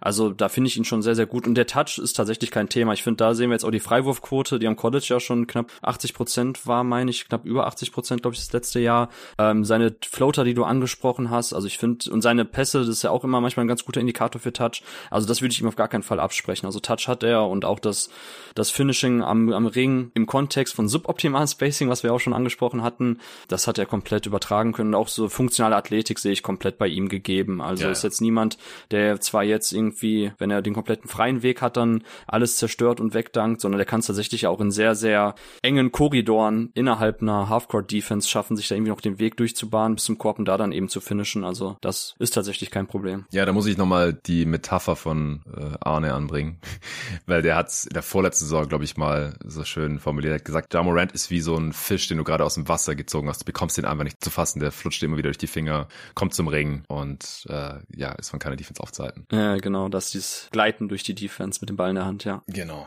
Slithery. Ja, bei, bei seinen Floatern im, im Schnitt trifft er halt von drei bis zehn Fuß auch nur 41 Prozent, ist jetzt halt auch nicht so super effizient, aber halt als Counter immerhin brauchbar, wenn er nicht ganz bis zum Ring durchkommt. Auf jeden Fall. Gut, wir haben noch zwei weitere ähm, Snippets hier zu Jar. Ich weiß nicht, ob jetzt was von dir oder von mir kommt. Ich hau's einfach mal raus. Ich glaube halt auch, dass Morant sehr gut zu Jaron Jackson Jr. passt dass der auch ein bisschen Morants defensive Schwächen ausgleichen kann, falls er da seinen Gegenspieler in der NBA nicht immer vor sich halten kann. Kann es halt ein Rim Protector wie Jaron Jackson Jr. auf jeden Fall ausgleichen oder man kann ein Switching-System etablieren. Jackson Jr. hat einen Wurf und kann Platz machen für Morant, kann aber auch einigermaßen athletisch am Ring abschließen, nachdem er von Morant vielleicht bedient wurde. Also so ein Inside-Outside-Duo und äh, somit dann halt gleich langfristig sicherlich die 5 für Jaron Jackson Jr. und mit Morant die 1 abgedeckt. Das war mein Pitch für Morant bei den Gris. Guter Praktikant, der Rasmus, der lässt sich hier nicht blöd dastehen. Ey. Das ja. ist, das, ich wollte gerade schon sagen, habt ihr das heute ja. Morgen noch aufgenommen oder was? ja, nee, kann man alles nachhören äh, in, in der Mock Draft zur Draft 2019. Ich habe aber gesehen übrigens, dass man auf Spotify und Apple Podcasts gar nicht mehr so weit zurückgehen kann. Ich glaube, wir haben mittlerweile einfach zu viele Folgen. Ich glaube, bei 700 ist da vielleicht der Cut. Aber ich glaube, wenn man googelt, findet man es noch. So, jetzt noch das dritte Snippet zum Morant. Ich glaube, dass die Frage ist, ob man ihn oder Garland jetzt als besser achtet in dieser Draft. Und ich hätte den Stand heute sogar über Garland, über den wir dann bestimmt gleich noch sprechen. Okay. Ja, das ist sehr, sehr spannend, weil ich nämlich Garland eher so in der Morant-Richtung habe. Krass, und, okay. Ähm, ähm, mich sehr ärgert, dass ich nur vier Spiele von ihm sehen konnte. Ähm, also ja, White ist für mich eine Stufe unter den beiden auf jeden Fall. Kobe White war jetzt hier noch irgendwie mit drin. Okay, äh, das war Tobi Berger, Dr. Draft, der Garland und äh, Morant nah beieinander gesehen hat, was im Nachhinein nicht so schlecht aussieht. Das war wahrscheinlich dann eine Draft-Preview-Episode, ne? Genau, zu den Guards. Okay, okay. Ja, also kein Take von dir zu Morant. Äh, wie gesagt, habe ich keinen Einfluss drauf. Jetzt äh, noch kurz Zion. Die Chance ist 99,99999%, dass die New Pelicans Donnerstagnacht hier sein Williamson draften werden. Es ist so sicher, wie das Arm in der Küche ist. Der mit Abstand beste und talentierteste Spieler dieser Draft. Die Pelicans hatten das Glück, in der Lottery den ersten Pick zu bekommen, obwohl die Chancen darauf nicht besonders hoch standen. Ja gut, das hatten wir vorhin schon. 6% waren's Und so kam es dann auch wenig überraschend. Nächstes Snippet aber ich bin mir halt nicht sicher, wie lang seine NBA-Karriere wirklich sein kann, so im mittleren Outcome. Denn die Kombination aus Abhängigkeit von Athletik und Gewicht ist halt schon krass. Also ich könnte mir halt schon vorstellen, dass das seine Knie nicht allzu lang mitmachen oder dass er halt ein erhöhtes Verletzungsrisiko hat. Tja, auch das ist leider so eingetroffen. Und jetzt noch Nummer drei. Für mich ist eigentlich ganz klar, dass Zion über ihm stehen sollte. Ähm, das liegt aber auch daran, dass ich ihn als Playmaker und als Ballhändler äh, höher einschätze als viele andere. Denn ich denke, dass er das auch in der NBA machen kann und auch besser machen kann als jetzt bei Duke neben RJ Barrett. Ja, das ist auch das, was du vorhin schon angesprochen hast, Zion als Playmaker.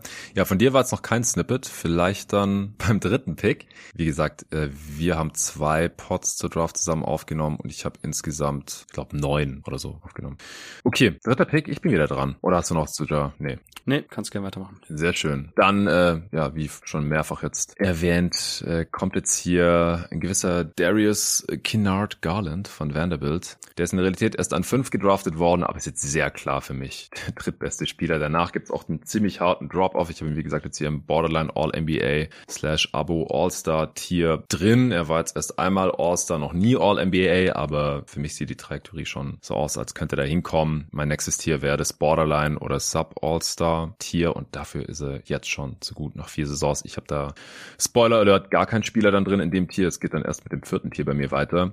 Ja, Garland hatte ganze fünf Spiele am College gemacht und so als relativ kleiner, schmaler Guard Guard, der abhängig vom Wurf ist, sah ich ihn ehrlich gesagt ziemlich kritisch. Mal sehen, ob Rasmus das in so ein Snippet jetzt gerade äh, verpacken konnte. Das sehen wir gleich. Mittlerweile ist er, wie gesagt, All-Star und mindestens hat der drittbeste Spieler der Draft. Ich habe, wie gesagt, über ihn nachgedacht an eins und zwei aufgrund der ja, Fragezeichen von Morant und Williamson. Aber ja, letztlich fehlt Garland halt ganz klar die Physis von Morant und über seinen brauchen wir da gar nicht erst sprechen. Sein Skillset gefällt mir aber sehr gut. Also er ist der deutlich bessere Shooter als Morant, auch ein sehr, sehr guter Playmaker und hat sich halt auch beim Drive und Finish am Korb äh, stetig weiter verbessert. Und wie vorhin schon gesagt, vielleicht wird er am Ende von den dreien die beste Karriere haben, weil er ist bisher nicht so verletzungsanfällig und hat halt auch nicht so eine riskante Spielweise. In den Playoffs jetzt haben wir da auch schon gesehen und von den Knicks wurden ihm da schon die Schranken so ein bisschen aufgezeigt und man hat gesehen, dass er schon sehr abhängig ist von seinem Pull-Up-Jumper. Das war teilweise noch ein bisschen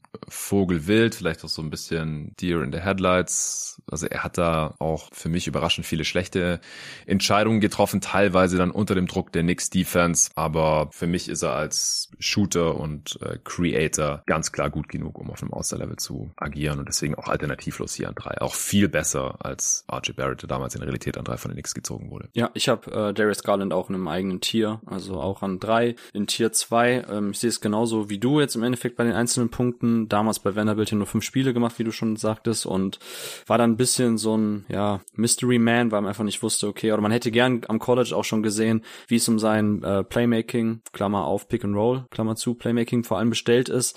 Und das ist ja etwas, was ihn auch jetzt unterscheidet, ähm, gerade in seiner All-Star-Saison jetzt, bevor Donovan Mitchell kam, hat man ja gesehen, wie gut er auch wirklich als Creator in diesen Pick and Roll Situationen ist, ähm, wie er eine Drop Coverage aushebeln kann, welche Pässe er spielen kann und das macht ihn dann auch tatsächlich oder das Part seine ganze Shooting Gravity und Scoring Gravity, die er bringt, nochmal mit einer anderen Facette, die ihn dann so spannend macht, eben auch als Primary Guy. Ich habe mir noch aufgeschrieben und notiert äh, Stichwort Skalierbarkeit. Also man war ja sehr gespannt, mhm. wie das jetzt neben Donovan Mitchell dann aussieht mit so zwei eher schmächtigeren äh, Scoring Guards, die vor allem viel über den Wurf kommen und ähm, es waren jetzt im Endeffekt knapp 3000 Possessions, die zusammen auf dem Feld standen und dort haben sie dann ähm, die Gegner mit neun Punkten pro 100 Possessions ausgescored, 94. Percentile.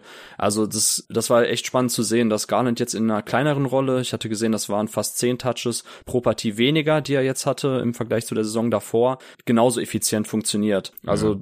nicht nur sein Pull-up Mitteldistanzwurf, der in dem Jahr davor exorbitant gut gefallen ist, das war ja so ein bisschen auch immer die Möglichkeit für ihn quasi auch ohne großartige Rim Pressure und ähm, athletische Finishes, wie er dann auch eine Drop Coverage aushebeln konnte, weil er hat dann, ich habe es mir gerade aufgeschrieben, 45,6 Prozent seiner langen Zweier getroffen. Also mhm. es war natürlich in der Saison 21, 22 krank, was er da in diesen Mitteldistanzwürfen abgerissen hat. Aber jetzt hat man dann auch neben Donovan Mitchell gesehen, wie gut er auch wirklich im Bereich Off-Ball-Movement ist. Sehr, sehr guter Spot-Up-Shooter, insgesamt ein sehr, sehr guter Dreierschütze, herausragenden Touch und das funktioniert dann auch wirklich genauso gut On-Ball wie eben auch Off-Ball mit ihm. Und um die Offense mache ich mir auch gar keine Sorgen. Ähm, defensiv, finde ich, hängt er sich rein. Ja. Kann man jetzt äh, reininterpretieren, was man möchte, was das bedeutet, aber ich finde zumindest, dass ähm, sofern man nicht nochmal einen weiteren sehr, sehr defensiv schwachen Spieler gerade auf den Positionen, äh, auf den großen Positionen dazu stellt, dass das schon funktioniert mit ihm. Also da ist er jetzt niemand, der komplett vom Feld gespielt werden kann. Habe ich zumindest bislang noch nicht gesehen. Ich fand da auch tatsächlich jetzt in der Playoff-Serie gegen die Knicks, fand ich eher offensiv, dass die Cavaliers da ziemlich den Zahn gezogen bekommen haben durch die Defense der Knicks und dass er da dann vielleicht tatsächlich auch andere Lösungen findet. Aber da ist dann auch der Coach gefragt in meinen Augen, weil das war für mich eher ein Scheme-Problem und ein Line-Up-Problem, was die Cavaliers hatten gegen die Knicks. Ähm, aber an Garland lag es jetzt in erster Instanz nicht, auch wenn er nicht die besten Playoffs gespielt hat. Ja, also ich habe mir auch nochmal die Stats angeschaut von den Playoffs und ich hatte es schlimmer in Erinnerung. Also er hat immerhin 21 Punkte pro Spiel gemacht, 5 Assists, ähm, war noch, ja, war schon ineffizient, aber jetzt nicht so katastrophal, wie es teilweise aussah. 104er Offensivrating. Wenn mich gar nicht alles täuscht, hat er auch ein gutes Spiel gehabt, was da wahrscheinlich seine Effizienzwerte so ein bisschen rettet. 39 Prozent seiner Dreier getroffen. Und ansonsten finde ich es auch beeindruckend, dass er ja neben Mitchell im Prinzip so statistisch dieselbe Saison gerissen hat wie, wie vorher. Also quasi identisch viele Punkte pro Spiel gemacht, ist deutlich effizienter geworden, einfach weil er halt auch mehr äh, Catch and Shoot beziehungsweise vorbereitete Dreier bekommen hat, wahrscheinlich dann auch viel von Mitchell vorbereitet und die Dreierquote dann halt auch entsprechend hochgegangen ist auf über 40 Prozent, 118er Offensivrating. Nee, also Skalierbarkeit ähm, auf jeden Fall auch check. Und wie gesagt, auch beim Drive hat er sich weiterentwickelt, hat mehr Freiwürfe gezogen in der letzten Saison als vorher. Und ich finde, er hatte halt einen relativ, ja, schwierigen Start in die NBA. Halt auch bei einem Cavs-Team, das auch wirklich gesackt hat. Und dann, ja, für einen Creator ist es dann auch oft schwierig, in so einer Offense irgendwie halbwegs zu funktionieren. Colin Sexton war da irgendwie auch noch da. Aber er hat jetzt sich wirklich stark entwickelt und agiert halt wahrscheinlich so an seinem Best Case, äh, beziehungsweise war es halt schwierig, nach nur fünf College-Spielen wirklich zu sagen, wie gut Darius Garland ist. Und so ein Spielertyp, 6'1, nicht super kräftig oder athletisch, sehr vom Wurf abhängig, die, die fehlen halt auch mal ganz gerne in der NBA. Ich würde sagen, wir spielen noch kurz die Snippets ein. Ich meine, die Cavs waren die schlechteste Defense der gesamten Liga und die schlechteste Defense seit vielen, vielen Jahren. Ich glaube am Endeffekt sogar immer noch, wenn man nach Defensive Rating geht, die schlechteste Defense aller Zeiten. Und wenn du da jetzt halt noch einen, Minus-Defender hinzufügst, dann wird es halt auch nicht wirklich besser. Deswegen würde ich vielleicht eher Richtung DeAndre Hunter gehen sogar schon. Uh. ja, zum Glück haben die Cavs nicht nach Fit gedraftet. und dann noch äh, für Allen getradet und Mobley gedraftet. Das äh, spielt hier natürlich auch mit rein. Und er ist defensiv halt auch einfach nicht, nicht so schlecht, wie befürchtet, haben wir ja gerade schon besprochen.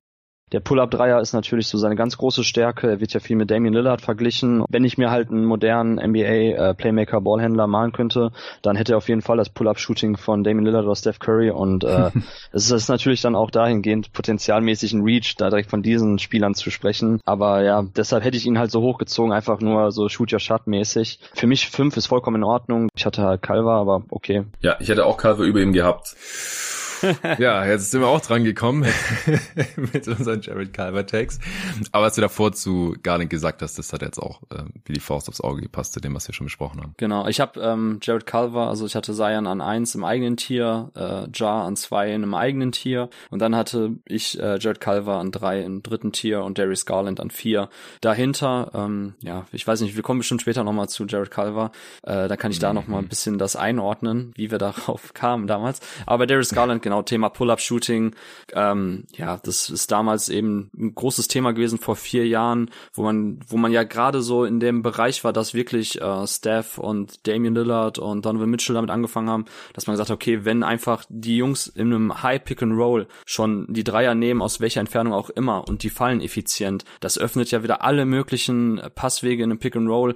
Und es ist einfach so gefährlich für eine Defense, dass mit einer Blitzing Defense oder einem Blitzing Scheme, dass man dann direkt doppelt zu bestrafen oder versuchen zu bestrafen, weil die auch die Pässe spielen können. Also wenn eben so das Pull-up Shooting und die tiefen Dreier so der Punkt sind, der auf einem extrem hohen Niveau funktioniert, dann öffnet das für dich als Ballhändler so viele Türen und das hatte ich damals, glaube ich, gemeint bei Darius Garland. Äh, fünf Spiele war natürlich keine große Sample Size. Hat funktioniert zum Glück, aber ich bin da auch ganz bei dir, dass, ähm, dass wenn das halt nicht funktioniert mit dem Shooting und die anderen Aspekte des On-Ball Playmaking nicht so klappen, dann ist man auch schnell irgendwie nur noch so ein Leichtfuß Off-Guard, die in NBA jetzt auch ja Probleme haben, sich lange äh, kleben zu bleiben in der NBA. Und das war bei Garland zum Glück jetzt nicht der Fall. Ich hatte dann vier, hätte auch schlechter aussehen können. Ich weiß nicht, wo hattest du ihn auf deinem Big Board? Ah, an zehn. ich war da echt. An zehn, ah, okay. Ja, okay. ja, ich war da sehr skeptisch. Ich hatte Calver nur an sechs, aber dafür halt, wie gesagt, Garland auch noch deutlich weiter unten. Okay. Ja, was mich damals halt auch abgefuckt hat, war, dass ähm, bei Garland immer gesagt wurde, ah, oh, der hat fast 50 Prozent seiner Dreier getroffen am College. Ja, aber ey, guck doch mal die Sample Size an. Was waren das? Ich habe es mir vorher nochmal angeschaut. Ja, 11 von 23, genau. 11 von 23. Ja, völliger Blödsinn, völliger Blödsinn. Aber immerhin auch das, das Thema Fit nochmal aufgemacht, so früh in der Draft, also in der Position an fünf. Sollte man auch nie nach Fit gehen, das wäre vielleicht auch nochmal ein Learning, was ich dir so nebenbei mitgeben würde. Weil du wahrscheinlich mittlerweile eh auch ja, derselben Meinung bist. Ja, zum Glück hast du es nochmal gesagt. Nee, ich hatte, ich hatte ihn halt einfach an 10 und deswegen fand ich halt, also das, das war, war halt für mich dann noch lange nicht der BPA und Hunter hatte ich an 7. Der war allerdings auch schon weg an 5, ne? Der wurde an 4 gepickt, by the way. Zu dem kommen wir auch noch. Gut, dann äh, nächster Pick. Ich würde vorschlagen, dass wir vielleicht die Snippets früher einspielen, weil sonst doppelt sich das, so ja, gerne. was wir schon gesagt haben. Das ist jetzt hier so Learning on the fly. Ja, du darfst picken. Genau, dann hau ich einfach mal raus, dann kannst du ja schon mal gucken, ob wir da überhaupt was haben. Und mhm. zwar einen der ganz extremen Riser in dieser Redraft, äh, 25 Spots höher. Ich hatte ihn auf meinem Big Board an 21. Das ist Calvin Johnson von den ah. Kentucky Wildcats, Schrägstrich San Antonio Spurs. Das ist tatsächlich jetzt ein extremer Drop-Off. Da sind wir auch einer Meinung. Ich habe ich hab mir echt schwer getan mit dem vierten Pick. Ich fand keinen Spieler so richtig geil, jetzt im Vakuum betrachtet für den vierten Pick. Aber bei Keldon Johnson erkenne ich noch so ein bisschen den Sweet Spot aus bisheriger Produktivität, NBA-Fit hinsichtlich seines Skillsets, seiner physischen Möglichkeiten, ähm, seines Two-Way-Potenzials, also quasi Upside und auch der Produktivität, die wir jetzt schon gesehen haben in den vier Jahren. Das passt für mich noch am besten von allen Spielern, die jetzt irgendwie auf dem Board waren. Ist aber jetzt nicht der prototypische vierte Pick, muss ich dazu sagen. Also könnte in sämtliche Richtung gehen, was so die Redraft 2027, die ich vorhin schon ein paar Mal genannt habe, sein, ähm, betrifft. Aber ich finde ihn einfach eben als ja sehr physischen Vierer, Schrägstrich Dreier, kann ja auf den Forward-Positionen verschiedene ähm, Positionen einnehmen, beziehungsweise Aufgaben übernehmen im Angriff. Man hat ihn jetzt auch ein bisschen mehr eine On-Ball-Rolle bei den tankenden Spurs gesehen. Ähm, mir hat er vorher auch ganz gut gefallen, so als äh, Cutter, Off-Ball-Mover, der dann eher so Second-Side-Actions lief, aber ja, variables Skillset. Gerade wenn der Wurf fällt, wenn der Dreier ist jetzt über seine Karriere bei 36,3 Prozent, letztes Jahr 32,9 Prozent. Das ist schon auch irgendwie bei ihm ein bisschen der Swing-Skill, weil es wahrscheinlich für die allerhöchsten Aufgaben im Bereich Onboard Creation nicht reichen wird. Und das wäre natürlich super, wenn er dann tatsächlich auch so ein Floor-Spacer, ähm, Closeout-Attackierer werden kann, der auch dann tatsächlich dann in etwas kleineren Line-Ups die vier übernehmen kann, kann defensiv verschiedene Positionen checken. Also mir gefällt bei Kellen Johnson halt super viel, kann in verschiedenen Situationen noch am Endeffekt enden bei ihm. Ich sehe ihn halt bei den Spurs jetzt auch neben dem Victor, wenn man ja mal ganz gut eigentlich auf der vier und mit Devin Vassell auch einen sehr guten Flügelpartner. Also ja, einfach sehr variables Skillset und Wings kann man nie genug haben. Für mich der spannendste Wing, den wir jetzt noch in dieser Draft Class haben, deshalb habe ich ihn an vier. Ja, ich habe ihn im selben Tier, ich habe ihn an sechs, aber. Oh, okay. Ja, würde ich jetzt nicht für den Krieg ziehen. Also bei den anderen beiden ja. bin ich mir jetzt auch nicht so sicher. Ähm, da haben wir halt auf jeden Fall schon gesehen, dass sie auch in einem Playoff-Setting funktionieren können. Da würde ich mir bei Calvin Johnson aber auch keine Sorgen machen. Eigentlich nicht. Ich weiß nicht, ob er, um Vierer zu checken, nicht doch ein bisschen zu klein ist. Ich glaube, ich würde ihn eher auf die drei schieben und dann halt perspektivisch mit Wemanyama und, und Sohan oder Wemanyama und noch einem ja, kräftigeren Big oder so. Aber das kann er ja auch machen. Er nimmt ja mittlerweile auch richtig viele Dreier. Äh, jetzt in bei den Tanking Spurs hat er die nicht mehr so gut getroffen mit 33 Prozent, aber über die Karriere sind 36, in der Vorsaison hat er 40 Prozent davon getroffen.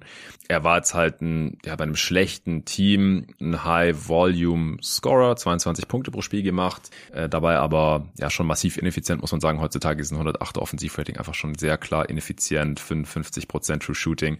Aber ich hätte da jetzt auch die Hoffnung, dass es halt in der kleineren Rolle dann in einem besseren Team, äh, wo er dann vielleicht nur noch, was weiß ich, 16, 17 Punkte pro Spiel macht oder so, dann auch wieder nach oben geht mit der Effizienz. Und ansonsten hast du sein Skillset ja schon sehr genau beschrieben. Ich habe mir noch aufgeschrieben und wir haben übrigens kein Snippet dazu, weil 29. Pick haben wir einfach nicht so viel drüber gesprochen. Warum mhm. ist denn der Draft nach eigentlich so tief gefallen und dürfte ja auch in den meisten Boards jetzt nicht so viel höher gewesen sein? Der war an 12 im Recruiting-Rank gewesen, dann eine Saison halt bei Kentucky. Ist es der ja berühmt-berüchtigte Kentucky-Effekt oder hat er zu wenig Dreier genommen? Ähm, war es nicht so schrecklich viel am College. Woran lag denn das jetzt in der Rückschau aus deiner Sicht? Ja, es war das Duke-Spiel, wo er direkt gekillt wurde. Nein, also ich weiß es nicht. Es war tatsächlich, äh, war auf jeden Fall ein sehr, sehr interessanter Einstand, dass die damals ähm, so gekillt wurden mit Kellen Johnson, Tyler Hero und ähm, PJ Washington. Und PJ Washington, wollte gerade ja, sagen, gibt noch einen dritten Kentucky Guy.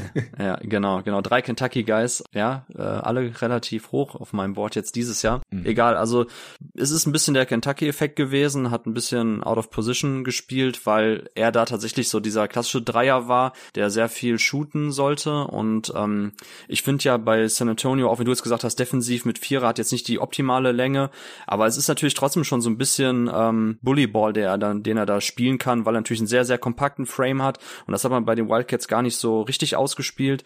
Ich fand es auch interessant zu sehen, dass es im Endeffekt jetzt sechs Dreier auf 100 Possessions waren, die er mit 38 Prozent getroffen hat in seinem einen Jahr am College. Aber man hat irgendwie nicht so richtig so diese 3D-Rolle gesehen, sondern hatte eher Fragen, okay, wenn der Dreier vielleicht nicht fällt und er streaky ist und kein hohes Volumen hat, was kann er denn on-ball überhaupt machen? Und mhm. ist er dann wirklich jemand, den man in einer oder auf den Flügelpositionen in der NBA offensiv wirklich gut gebrauchen kann? Das waren so ein bisschen die Fragezeichen bei ihm, aber im Endeffekt mit dem Wissen von heute und wie wir heute auch Spieler und Flügelspieler bewerten, finde ich schon komisch, weil er hatte jetzt eine positive Assist-Turnover-Ratio. Die Block- und Steal-Indikatoren waren relativ schwach für einen Spieler mhm. seiner Statur am College. 0,6 äh, Block-Percentage, 1,5 Steal-Percentage.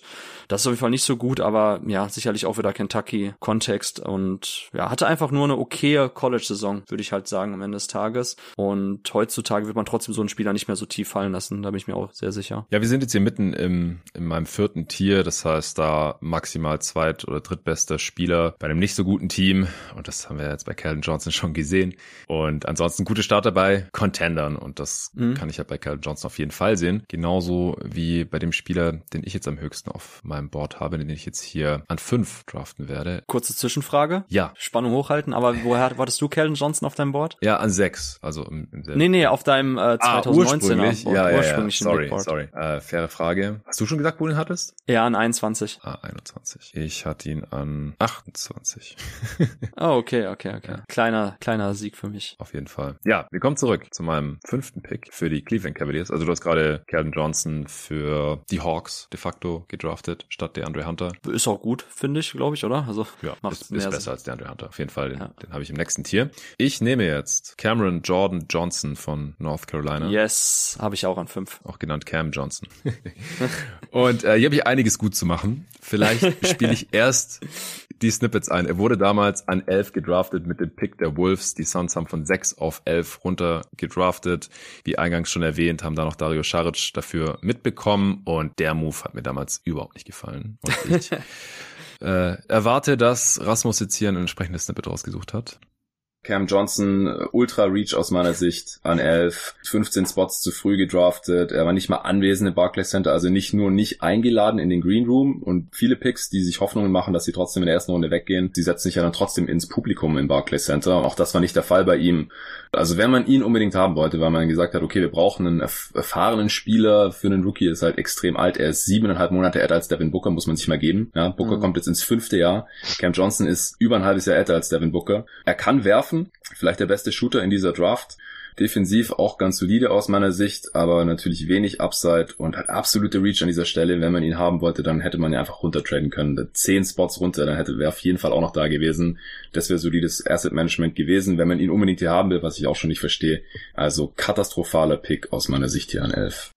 Katastrophaler Pick. Der Rasmus bester Mann, dass er meinen, dass er meinen mein Part jetzt weggelassen hat, weil ich glaube, das war komplette Zustimmung meinerseits damals. ja, also ich bleib auch ehrlich gesagt dabei, dass es kein gutes Asset Management war, weil den wahrscheinlich sonst niemand in der Lottery gepickt hätte und dann hätte es halt noch ein Asset mitnehmen können. War James Jones damals anscheinend zu riskant? Ich weiß es nicht. Also niemand hatte den in der Lottery. Nicht, dass ich mich erinnern könnte. Ich habe damals echt geflucht äh, und jetzt ist er einer der fünf besten Spieler der Class. ja. ja, Shooting ist schon wichtig, würde ich sagen. Und dass er einer der besten Shooter des Jahrgangs sein würde, das hat damals eigentlich niemand bezweifelt. Und das habe ich ja da auch gesagt, dass er vielleicht der Beste ist. Und das ist er jetzt wahrscheinlich auch.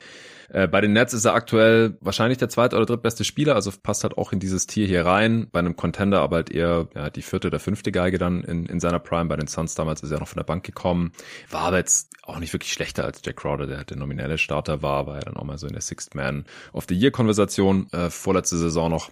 In den Playoffs jetzt gegen Philly mit 19-6-3 in dieser Rolle im Schnitt äh, aber man wurde halt gesweept. Ich finde, da hat er auch noch mal ein paar coole Sachen gezeigt, die wir so in Phoenix noch nicht gesehen hatten. Hat eine ordentliche Länge, wird aber trotzdem von kräftigeren Wings, wie Doncic zum Beispiel in der Serie gegen die Mavs, hat man das wieder gesehen, ähm, oder auch von schnelleren Guards attackiert in einem Playoff-Setting, wenn gescoutet wird. Ist ein Straight-Line-Driver, der mit Anlauf auch auf One-Leg mal explodieren kann, mal ein Highlight-Slam auspacken kann, hat aber unter 5% Dunk-Rate, also nicht super athletisch, finde ich trotzdem stark am Ring, wenn er mal da hinkommt, weil weil er halt auch ja durch seine Gravity den Defender immer irgendwie bindet und, und dann aber das Close-Up mal attackieren kann oder mal ganz gut cutten kann und dann halt auch relativ frei oft finishen kann oder im, Fa im Fast Break. Sein Driving Game ist insgesamt aber zu ungefährlich, würde ich sagen, dass er eine größere Rolle einnehmen kann bei einem richtig guten Team, bei einer richtig guten Offense oder um auch irgendwie als Three-Level-Scorer gelten zu können oder sowas, weil auch 98 Prozent seiner Dreier sind assisted,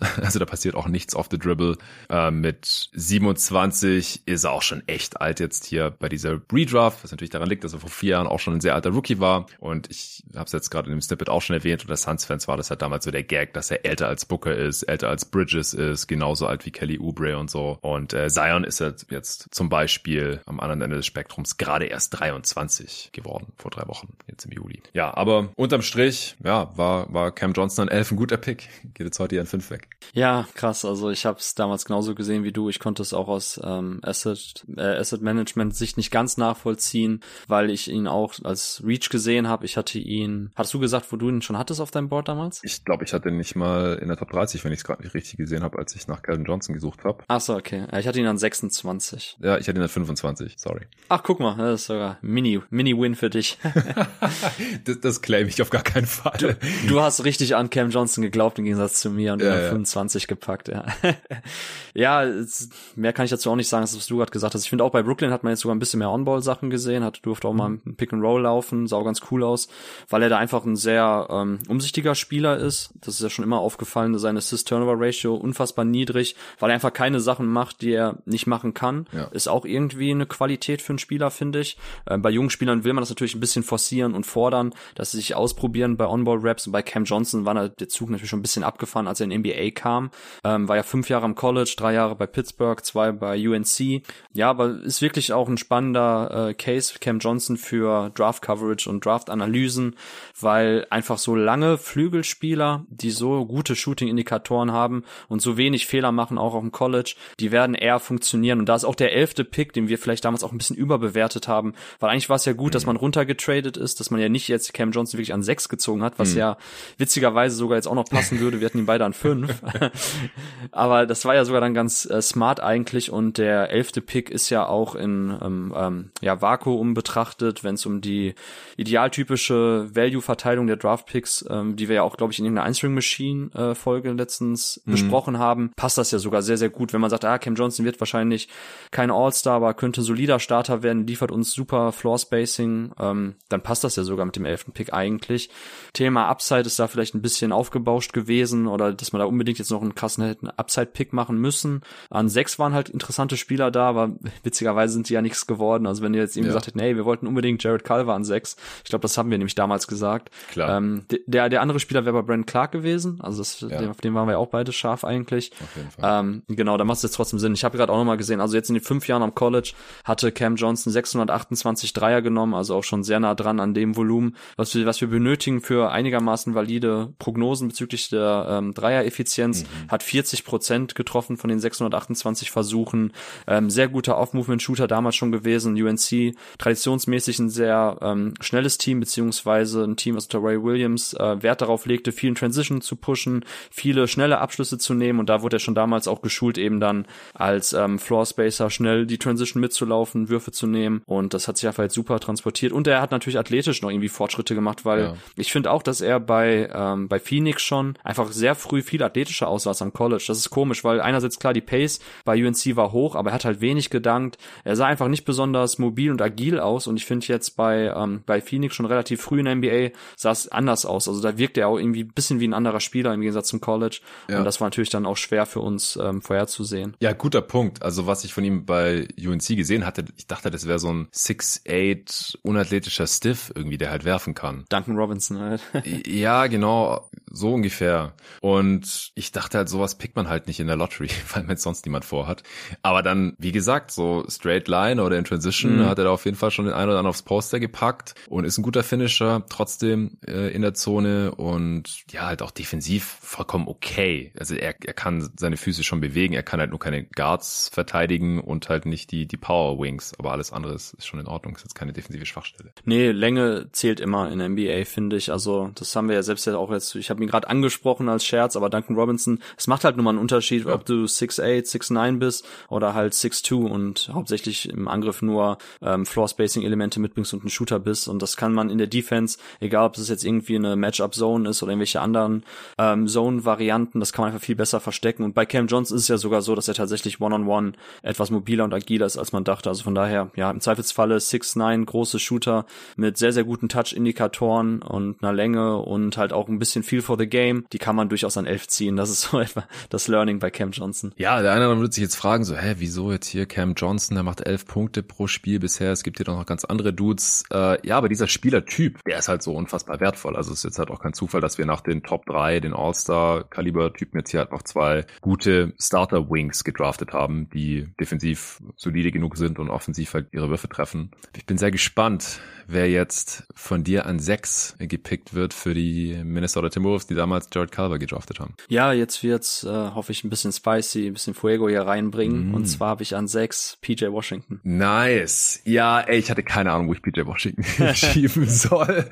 Und dann im Zweifel habe ich ihn wahrscheinlich zu weit nach unten geschoben. Ich habe den im übernächsten Tier erst. Aber ich bin sehr gespannt auf deinen Case, weil ich habe auch die ganze gedacht, so, ist PJ Washington vielleicht einfach nur ein Opfer der Umstände in, in Charlotte und der muss hier viel früher weg, weil er, ich finde sein Skillset ja. irgendwie auch nice. Auf der anderen Seite, wieso will denn dann jetzt keiner haben in der Free Agency? Der hat immer noch keinen neuen Deal. Das ist der Spieler, den ich vorhin im Intro die ganze Zeit äh, erwähnt habe oder, oder angeteasert habe. PJ Washington hat aktuell keinen Vertrag. Die Hornets haben ihn noch nicht re-signed. Er ist restricted. Niemand anders hat ihm ein Angebot gemacht. Ich habe keine Ahnung, wo das hinführen soll mit Washington. Ich verstehe, die, die Mavs hätten, also es hätte so gut gepasst. Ich habe hm. gebetet, dass die Mavs ihm da das Offersheet hinlegen. Ich habe keine Ahnung, ob die Hornets auf Zeit spielen. Ich finde auch, dass, ähm, also ich kann jetzt erstmal einen Case machen. Ich habe an sechs PJ Washington, ich habe echt lange überlegt, ähm, habe ich ja schon bei Kellen Johnson gesagt, wenig so an vier, fünf, sechs. Ich bin jetzt tatsächlich einfach jetzt ähm, an dieser Position mit den Spielern gegangen, wo ich der Produktivität bislang geglaubt habe und auch noch etwas so hinsichtlich Upside prognostizieren kann und eben der Bedeutung des Skillsets, das die Spieler mitbringen für die NBA, weil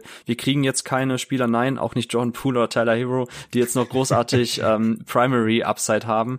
Und da nehme ich jetzt lieber die Wings. Und bei PJ Washington, und da habe ich jetzt auch noch eine ganz interessante Statistik mitgebracht. Ich finde halt den ähm, Archetype, den er symbolisiert, super underrated mittlerweile und auch sehr, sehr selten. Und zwar ist PJ Washington jemand, und das ist halt echt krass, wenn man sich das vor Augen führt, der eigentlich bei den Hornets in den Spielzeiten, also allen voran jetzt eben sein zweites und drittes Jahr, letztes Jahr waren die Hornets ein brennender Müllhaufen, müssen wir nicht drüber sprechen. Entsprechend sahen auch seine Zahlen aus jetzt ähm, bei Plus Minus, On-Off und ähnliche Sachen, ähm, weil er auch out of Position gespielt hat. Denn PJ Washington war immer dann am besten und auch die Hornets am besten, wenn er auf der 5 gespielt hat. Nicht neben einem klassischen Big, sondern in einem Switch Everything Scheme, Five Out Offense. Und da sahen auch dann die On-Off-Zahlen bei ähm, PJ Washington sehr, sehr gut aus. Und er ist einfach ein effektiver Team Defender, ist jetzt kein unfassbarer Rim Protector oder ein krasser Switch Defender in dem Sinne, dass er von 1 bis zur 5, was sowieso ein blödsinniger Take ist, aber ne, wie gesagt, gibt halt kaum Spieler, der es wirklich kann auf einem hohen Niveau. Aber er ist zumindest jemand, der verschiedene Spielertypen checken kann, den du auf verschiedene Spielertypen auch switchen willst und der einfach dann auch noch Help-Instinkte hat. Und es gibt halt sehr, sehr wenig Spieler, die folgende äh, Kriterien erfüllen. Ich habe mal rausgesucht. Also PJ Washington hat jetzt in den vier Jahren im Schnitt ähm, eine Steal Percentage von 1,5 und eine Block Percentage von 3. Und das Ganze halt im Angriff zu paaren mit einem ordentlichen Dreiervolumen, also dass man tatsächlich auch Stretch-Elemente auf der 4 und auf der 5 mit reinbringt für die Line-Ups. Also er hat jetzt im Endeffekt bisschen mehr als 6 Dreier auf 100 Possessions genommen und über 36 Prozent getroffen. In manchen Jahren ein bisschen weniger, manche ein bisschen mehr. Und es gibt einfach kaum Spieler, die in den zehn, letzten zehn Jahren, also die Anfänge der Pace and Space Ära noch mit reingerechnet, die auf diese Zahlen kommen. So, das sind äh, Golden State, Kevin Durant, das ist sehr oft Robert Covington gewesen, sehr oft Danny Green und zweimal PJ Washington, nämlich in seiner Sophomore und in seiner Junior-Saison im zweiten und dritten Jahr. Krass. Und that's it. Ansonsten sind in der Liste halt irgendwelche äh, Weirdo, die das in viel kleineren Volumen machen. Aber das ist für mich so ein bisschen ähm, Golden State, Kevin Durant mal außen vor. So Danny Green, Robert Covington, das ist für mich so die Range, in der sich eigentlich PJ Washington jetzt schon, unabhängig von jeglicher Upside, die er eigentlich noch mitbringt oder dass er vielleicht noch mal ein bisschen mehr geht, in der er sich jetzt schon befindet. Ne? Natürlich also Late Prime Danny Green, aber das ist halt ein sehr, sehr spannender Spielertyp, der auch super skalierbar ist und vor allem auch in den Playoffs sehr, sehr wertvoll. Ich finde PJ Washington ist auch ein viel besserer Playoff-Spieler als fast schon Regular Season Guy und vor allem für diese Charlotte Hornets ist halt niemand, der dir als drittbester Spieler den, ähm, das Leistungsvermögen der gesamten Mannschaft total emporhebt. Also klassischer Fall von nicht unbedingt Floor Racer, sondern Ceiling Racer. Also ich würde halt PJ Washington mhm. sehr, sehr gerne in einer guten, ambitionierten NBA-Mannschaft mal sehen und ich glaube, da wird er sehr, sehr viel Variabilität in der Line-Up-Konstruktion mit reinbringen, weil er halt in einem Scheme spielen kann, wo sehr viel geswitcht wird. Er kann auch auf der 4 einfach spielen, neben einem Fünfer, der aber dann hoffentlich nicht einfach nur irgendwo rumsteht, weil mit Cody Zeller ging's klar, mit Mark Williams, mit Bismack Biombo, mit den ganzen Spielern war es eine Katastrophe. Also er ist natürlich dann schon ein bisschen abhängig, wer neben ihm auf der 5 spielt, mhm. aber er bringt halt echt eine gute Skalierbarkeit mit und ich bin ein großer Verfechter oder ein großer Fan von PJ Washington. Ich habe mit David auch schon öfters darüber diskutiert, der nicht so angetan ist von ihm. Also ich glaube wirklich noch an PJ Washington, das ist für mich so mein Man in dieser Draft jetzt noch, wo ich in der Redraft dann auch ein bisschen höher gehe, als viele, viele andere es tun würden. Ich hatte PJ Washington an sieben auf meinem Big Board damals. ähm, nice. Ich hatte auch eine Liste, genau, Spieler, die meiner Gunst gestiegen sind, hatte ich noch getweetet, damals kurz vor der Draft und da war er auch dabei. Also PJ Washington, Chuma Okiki, Nikhil Alexander Walker, Nicholas Claxton und Kevin Porter. Ja, über ein paar werden wir gleich noch sprechen. Mhm. Aber PJ Washington war wirklich jemand, den ich auch bei Kentucky super spannend fand, der zwei Jahre da am College war und der sich wirklich entwickelt hat von so einem, ja, ein bisschen altmodischen Vierer, Fünfer, der eigentlich nicht richtig in die NBA passt, hin zu einem sehr, sehr tollen Face-Up-Spieler, der ähm, ja einfach auch eine Variabilität mitbringt im Scoring-Skillset, weil er halt langsamere Verteidiger nach draußen ziehen kann durch seinen Distanzwurf, den Dreier nimmt, ansonsten auch Closers attackieren kann oder jemand One-on-One -on -one eben langsamere Gegenspieler auch per Drive attackieren kann. Ist kein besonders guter Finisher in Korbnähe, das muss man schon dazu sagen. Da fehlt ihm halt auch ein bisschen die Länge und ein bisschen die Top-Level-Athletik. Zieht auch keine Freiwürfe. Und trifft auch leider nicht so gut die Freiwürfe, genau ist halt für mich. Er zieht sie gar nicht. Freiwurfrate ist Katastrophe. Mein Gott, dann fang doch jetzt an mit dem Case gegen Peter Washington. Nein, nein, nein, nein. nee, ich, ich fand den Case richtig gut und bin dankbar dafür, weil ich war, wie gesagt, ratlos. Ich, ich habe den im übernächsten Tier ja, wahrscheinlich wiegt es bei mir immer ein bisschen zu schwer, aber Spieler, die ich halt schon in den Playoffs evaluieren konnte, da fällt es mir immer viel leichter, weil Regular Season und dann halt bei so Pimmelteams wie den Hornets die letzten Jahre, so, ich weiß aber nicht, was die mit anfangen sollen. Ja, er macht ja, die zehn ja. meisten Punkte dieser Class mit seinen 13 pro Spiel, er kann ein bisschen werfen, aber ist auch nicht so richtig geil. Ich weiß nicht, ob er respektiert werden würde in den Playoffs. Ähm, defensiv solide und halt switchable, ja, ist schon was wert, aber so richtig krass hervorstechen tut er da ja dann auch nicht. Und ja, ich hatte ihn damals auf 17 auf meinem Board und habe jetzt halt nicht so viele Gründe gesehen, wieso ich ihn jetzt gerade nach, nach oben schieben soll, weil halt offensichtlich, wie gesagt, auch NBA-Teams gerade nicht so viel Interesse an ihm haben.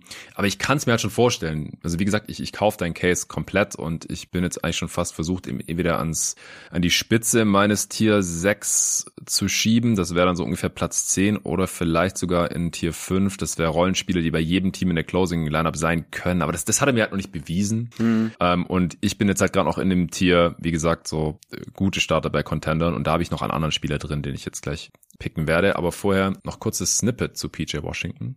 Also ich würde ihn erstmal nur so als High-Level-Roleplayer sehen, den ich gern auch als Starter aufstelle oder so. Mhm. Ja, ähm, aber das ist dann mein viert, fünft bester Spieler im Lineup höchstens. Ja, sehe ich genauso. Ich sehe den Drive von Okiki auch besser, allein schon, weil er halt doppelt so viele genommen hat und äh, fast genauso gut getroffen hat. Das Volumen ist dann natürlich sehr viel krasser und halt auch die Freiwurfquote von Washington. Okay, ich äh, habe ja anscheinend den Case für Okiki über Washington gemacht. Ja, Okiki leider äh, sehr viel verletzt gewesen oder hat sich auch nie so richtig von seinem Kreuzbandriss da am College erholt. Okay, dann kommen wir zum nächsten Pick, oder? Ja, gerne. Sieben ist das jetzt, ne? Sieben sind wir schon, genau. An sechs hast du zu den Wolves PJ Washington. Ich, äh, ich habe mir auch immer, wenn, wenn die andere Namen haben, äh, die mit rausgeschrieben, weil ich das immer ganz witzig finde. PJ ist natürlich nicht sein, sein voller Name, sondern Paul Jermaine Washington Jr. von äh, Kentucky war das. Ich picke jetzt an sieben Nicholas DeVere Claxton von Georgia. Oh, ja. nice, okay. Ja, da sehe ich halt auch noch eine Upside, die die ich sonst in anderen Spielern hier nicht mehr so wirklich sehe und einfach auch einen sehr wertvollen Spielertyp, der zwar auch seine Fragezeichen mitbringt, sonst wäre er nicht hier in diesem vierten Tier, aber defensiv ist Claxton halt ein absolutes Monster, das ungefähr alles kann, außer Joel Embiid One-on-One verteidigen, vielleicht, wie wir in den Playoffs gesehen haben. Äh, offensiv ist halt leider auch problematisch, vor allem weil er keinen Jumper hat und seine Freiwürfe teilweise katastrophal trifft. Jetzt äh, letzte Playoff-Serie ging's wieder. Aber in den vorherigen Playoffs 2022, als die Nets von den Celtics gesweept wurden, da hat er 18 Prozent, 18 Prozent, 4 von 22 seiner Freiwürfe getroffen und wurde dann halt auch entsprechend gehackt. Das, das war komplett in seinem Kopf. Das hat man dann auch gesehen. Äh, ansonsten trifft er ein bisschen besser. Wo haben wir es? Er hat aber auf jeden Fall nicht den, den tollsten Touch. Äh, 54 Prozent über die Karriere. Und das ist, steht dann auch im heftigen Kontrast zu seiner Field Goal Percentage. Also gerade auch in dieser Playoff-Serie ist mir das ins Auge gesprungen. Da hat er 79 Prozent seiner Field Goals getroffen, also fast 80 und dann 18 Prozent seiner Freiwürfe.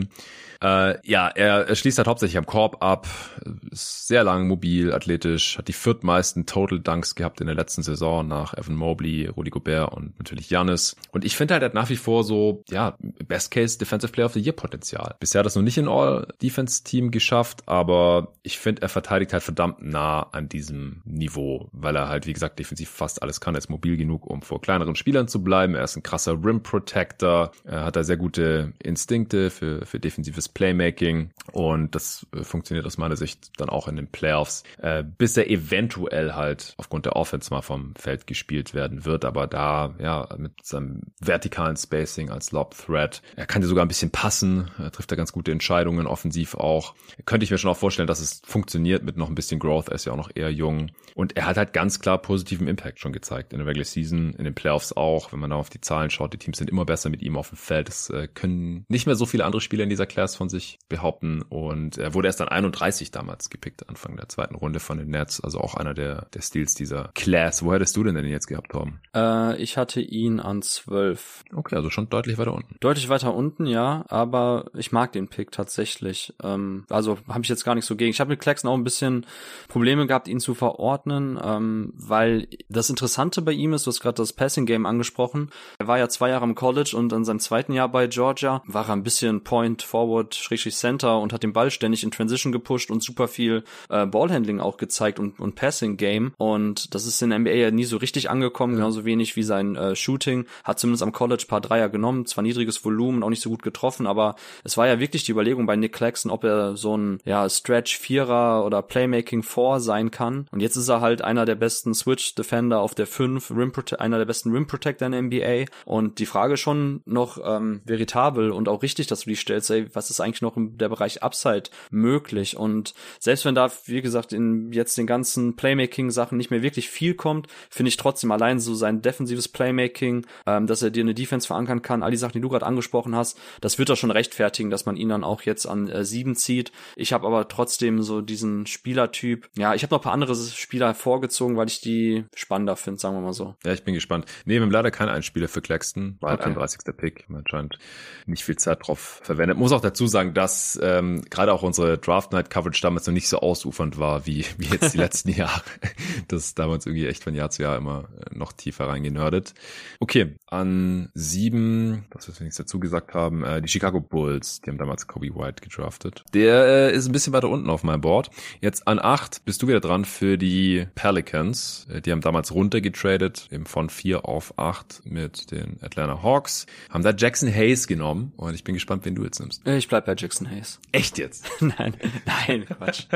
ey, ich, ich würde dir alles zutrauen, was Jackson Hayes angeht. Ja, ey, pass auf, das Witzige ist, als ich ähm, mir jetzt in den letzten Tagen nochmal so die Draft Coverage 2019 vor Augen geführt habe und auch geguckt habe, äh, Stepien, was die Jungs damals noch geschrieben haben, die waren ja damals ganz, ganz groß, weil Cole Swicker noch nicht in der NBA fest angestellt war, viele andere mhm. auch nicht. Und äh, Ross Holman, der jetzt ähm, Scout bei den Houston Rockets ist, der hat äh, auf seinem Board Jackson Hayes richtig hoch gehabt und hat den auch an acht zu den ähm, zu den Pelicans äh, geschrieben und ich hatte ja Jackson Hayes an neun. Also ja, wenn man großer Jackson Hayes Believer und Fan war, dann landet man vier Jahre später entweder in der NBA bei den Houston Rockets oder beim jeden Tag NBA Team. Also so schlimm kann es ja nicht sein dann scheinbar. äh, nee, da davon ab. Ähm, Jackson Hayes komme ich später noch zu. Äh, ich habe jetzt an sieben auf meinem Board jetzt in der Redraft und jetzt an acht den Brandon Clark. Und äh, ja, Brandon Clark, ich weiß nicht, wolltest du ihn, das schon mal vorwegzunehmen? Es tut sehr weh, ich habe ihn auf 14 letztendlich wegen der Verletzung. Oh, halt. oh ja. mein Gott, das Ja, wegen der Verletzung, Mann. Also ohne, ohne die hätte ich den jetzt wahrscheinlich auch schon, also wüsste nicht, ob ich ihn niedriger als Claxton gehabt hätte. Nein, auf gar keinen Fall. Ich kann gerne meine beiden Achilles sehen haben.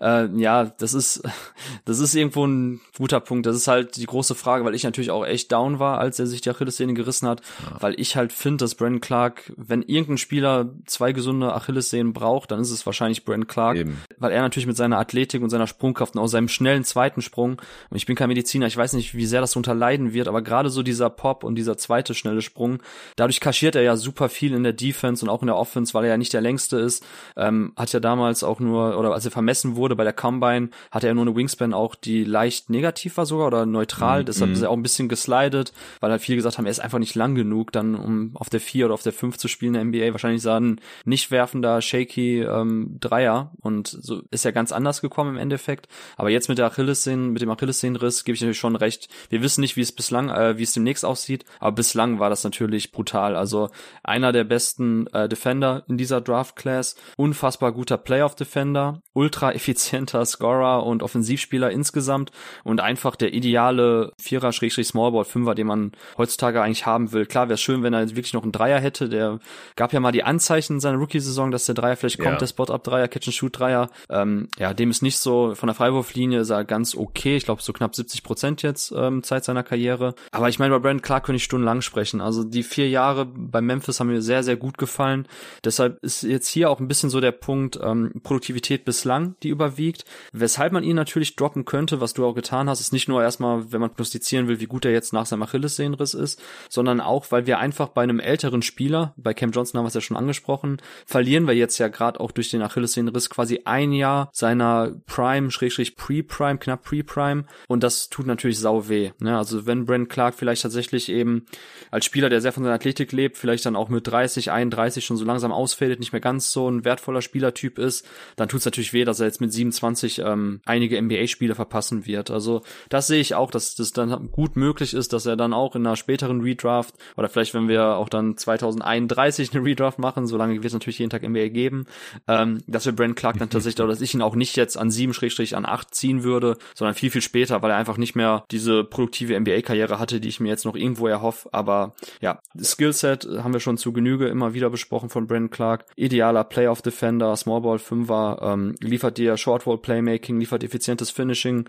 am Korb, hat einen sehr, sehr guten Touch, kann deshalb auch halt in Shortwall-Situationen, wenn er nicht den Kickout spielt, auch selber abschließen, ähm, kann switchen, kann den Korb beschützen als Help Defender. Also ja, vieles, was du jetzt bei Nick Claxton gesagt hast, minus die elitäre Rim Protection, ist bei Brent Clark auch gegeben. Dazu aber halt ein viel ausgereifteres Offensivspiel. Deshalb habe ich ihn jetzt vor Nick Claxton gepackt und ich finde einfach jetzt in dieser Ahnenreihe von Kellen Johnson, Cam Johnson, PJ Washington, Brent Clark, da passt er einfach rein, weil ich weiß, das ist ein Spieler, der mir in den NBA Playoffs, bei PJ Washington ist natürlich ein bisschen mehr Prognose jetzt gewesen, aber ich bin mir einfach sicher, so dass solche Spielertypen einen hohen Wert haben, die ja Line-Up-Flexibilität geben, die ja Variabilität geben, um auf verschiedene Schemes des Gegners zu reagieren. Und das tat bei ähm, Brent Clark jetzt auch sehr weh aus Memphis Grizzlies Sicht, dass man ihn jetzt nicht in den Playoffs hatte, weil das hat man nämlich genau gesehen in der ähm, Serie gegen die Lakers, dass dir so ein Switch-Defender auch fehlt, der auch verschiedene Spielertypen checken kann. Ähm, also das war für mich auch irgendwie ein bisschen jetzt nochmal der Case für Brent Clark, den man jetzt in den vergangenen Playoffs gesehen hat, als er dann fehlte. Hey, Xavier Timman hat doch äh, Lockdown D gegen LeBron gespielt. Ich weiß gar nicht, was du willst. Ja, da kommen wir, da, da kommen wir nächstes Jahr zu, wenn ich Xavier Tillman an sieben ziehe.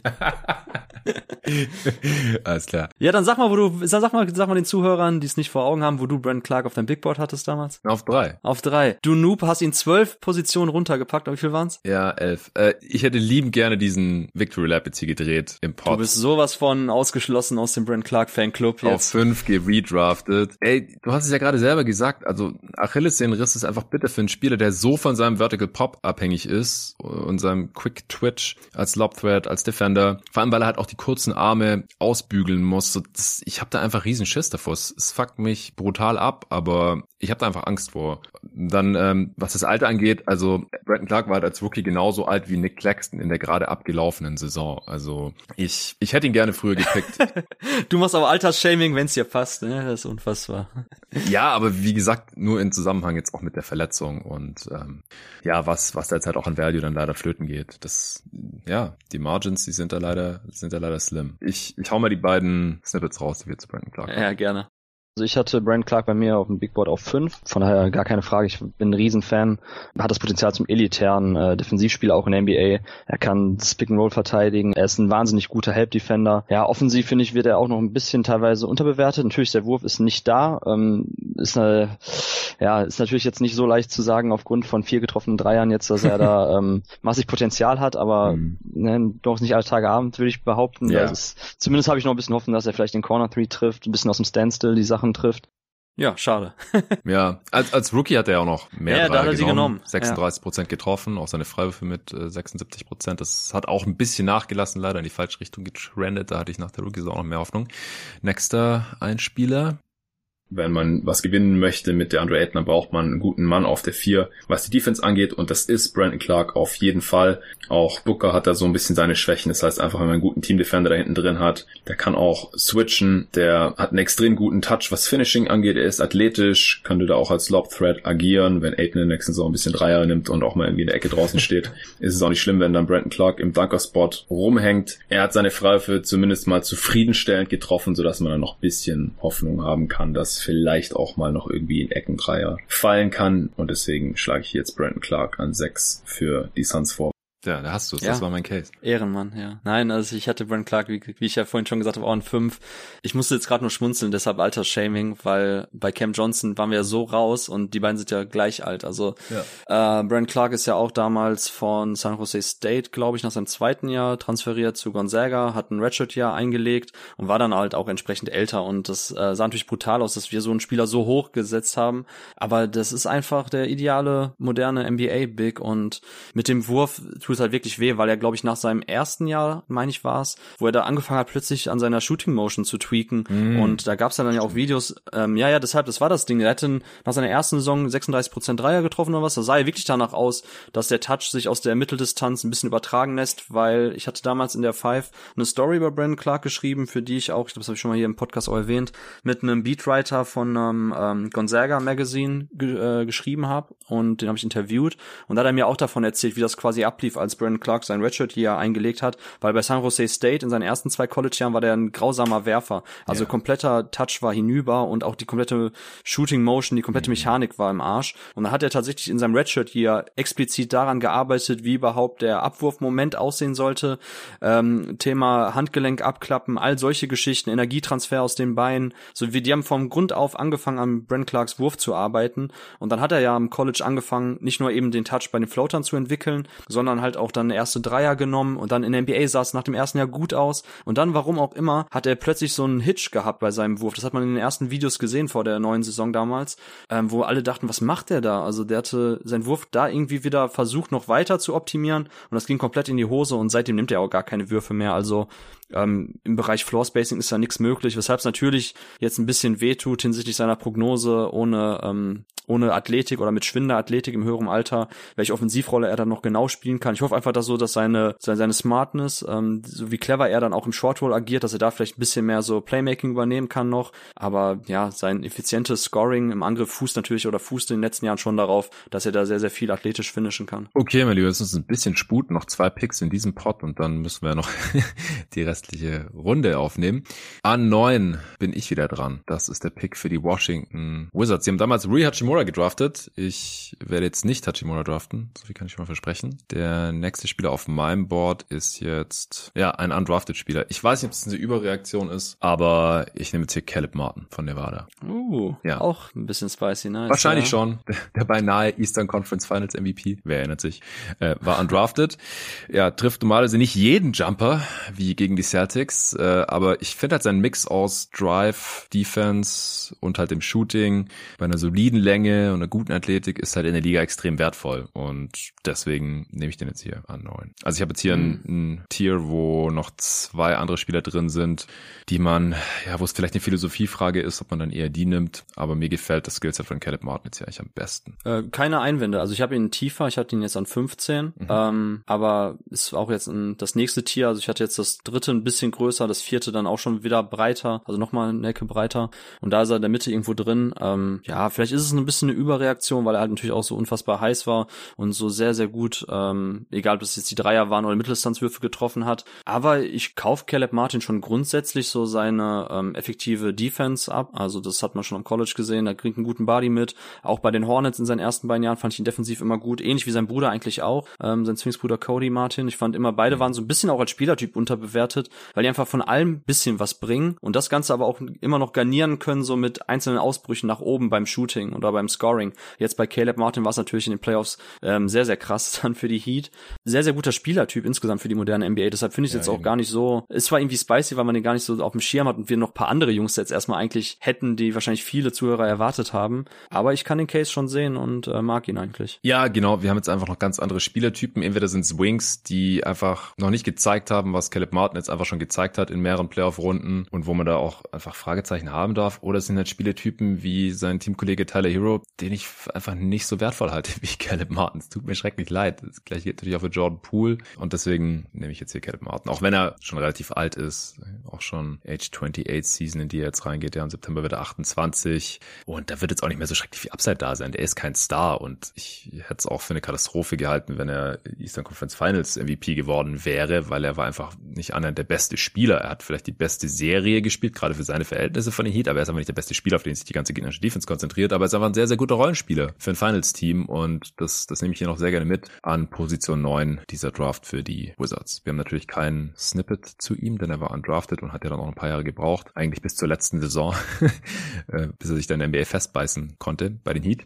Du bist dran an 10 für die Atlanta Hawks. Das ist der Mavs-Pick, kam im Doncic-Trey Young Trade ein Jahr zuvor rüber. Die haben damals Cam Reddish genommen, den nimmst du nicht, nehme ich an. Nee, den nehme ich nicht. Aber ich nehme Teamkollegen von ihm. Ähm, ich nehme RJ Barrett. Ah, Teamkollege. Ich dachte gerade, hä, von den Lakers? Wen denn? Nee, nee, nee, von den Duke Blue Devils. Äh, wir sind doch jetzt mental, sind wir doch komplett im Jahr 2019 gerade. Ja, das ist ein bisschen mein Andrew Wiggins Schrägstrich Aaron Gordon Pick. Ähm, in unserer Redraft 2014 habe ich ja bei den beiden Jungs gesagt, ich hatte ja auch höher als du, ich habe sie auch beide gepickt, weil ich gesagt habe, okay, die bisherige Produktivität in der NBA ist nicht besonders gut, vor allem waren sie in den Rollen, in denen sie auch reingedraftet wurden, mit der entsprechenden Erwartungshaltung konnten sie nicht erfüllen. Bei Andrew Wiggins vor allem halt Thema ähm, Onboard Creation und ähm, Playmaking, Schrägstrich auch Scoring auf dem hohen oder im hohen Volumen, das hat einfach nicht funktioniert, aber das irgendwann runterskaliert, zack, haben wir einen sehr, sehr geilen 3D Plus Spieler gehabt bei den Warriors und bei Aaron Gordon mhm. eine ähnliche Sache, wo ich auch gesagt habe, bei den Orlando Magic hat es einfach nicht gepasst in der Rolle, die er da spielen sollte, aber jetzt eben als, ähm, ja, keine Ahnung, variabler Foreman neben Nikola Jokic, der irgendwie alles ein bisschen macht, sah es wieder sehr, sehr gut aus und auch Champion geworden. Und bei RJ Barrett, ähm, das ist auch der Spieler, von dem ich am Anfang gesprochen habe, als ich sagte, wo ich am liebsten eigentlich mehrere Tage jetzt drüber nachdenken würde mhm. und analysieren und mir Spiele nochmal anschaue. Ich finde RJ Barrett unfassbar kompliziert. Also ist ja. nicht einfach als Spielertyp, weil man kann sich ihn natürlich anschauen, ähm, kann sagen, ja Moment mal, also äh, super krass linksabhängig. Also wenn wir unsere Jane Brown Witze machen mit seiner ähm, Offhand, bei, bei RJ Barrett ist es quasi ein andersrumes Spiel, dass er einfach immer über links zieht, super ausrechenbar ist, ähm, ineffizienter Scorer aus fast allen Lagen bislang ist. Ähm, Playmaking hat sich ein bisschen entwickelt, aber auch nicht so, dass er da jetzt großartig Plays machen kann für andere ja. in diesen Downhill Drive Situationen. Defensiv sehr viel Licht, äh, sorry, sehr viel Schatten ab und zu Licht Ähm, also ist, glaube ich, leicht, RJ Barrett zu trashen und er bringt halt auch nicht so diese extrem physische Veranlagung und athletische Veranlagung mit, wie es halt Aaron Gordon und Andrew Wiggins gemacht haben, was natürlich für die beiden Jungs ähm, sehr zuträglich war, um eine andere ja, Rolle reinzuskalieren oder niedriger zu skalieren. Bei RJ Barrett ist für mich trotzdem jetzt ein bisschen so der Upside-Pick noch, den ich jetzt machen würde, den ich aber auch in dem Tier habe, weil ich glaube, das Problem ist, in diesem Isolation-lastigen New York Knicks Basketball-System, in dem er sich befindet, lange Zeit neben Julius Randle, dann jetzt auch neben Bronson, er ist halt nicht so dieser klassische ähm, Zuarbeiter auf dem Flügel, Play-Finisher, sondern eigentlich, und das war er bei Kanada in der U19, im U19-Team, das war er bei Duke, man müssen wir gar nicht drüber reden. Im Endeffekt hätte Zion eine Usage von 100% haben müssen. Jeder Wurf, den Cam Reddish genommen hat, war einer zu viel, der sowieso jetzt im Endeffekt das fünfte Rad am Wagen war, sowohl bei den Duke Blue Devils als auch jetzt in der NBA-Zeit. Ähm, aber bei RJ Barrett war es trotzdem schon immer so, dass er eigentlich ein ganz guter Slasher und Playmaker in diesen Situationen ist und er, sein, sein Spot-Up-Shooting ist einfach zu wackelig. So, ich mache natürlich auch jetzt viel, oder ich nenne jetzt viele negative Aspekte, mhm. aber ich finde halt, dass RJ Barrett, wenn er seine Rolle findet und das Skillset, was er mitbringt, so die Ansätze in sehr vielen Bereichen, die er hat, so wenn alles natürlich einfach unterdurchschnittlich bleibt, so dann ist das auf lange Sicht wahrscheinlich nicht mal mehr ein ja, NBA-Spieler wäre sehr hart. Ich glaube schon, dass er sich halten kann, aber dann ist das niemand, der großartige Starterminuten mehr sehen wird in drei, vier, fünf Jahren. Ja. Aber ich glaube, dass RJ Barrett, wenn er so raus aus diesem ähm, New York Knicks Umfeld kommt, die Offense ist ihm nicht zuträglich äh, schematisch betrachtet, wenn er dann auch ein bisschen weg von so diesem ähm, Number Three Pick Label und zukünftiger Franchise Player rauskommt, ich glaube, dass er tatsächlich in einer anderen Rolle, in einem anderen Team besser funktionieren würde. Und ich finde jetzt für uns jetzt in der Redraft im Vakuum betrachtet, ist RJ Barrett jetzt so der Pick, den ich tätigen würde, in der Hoffnung,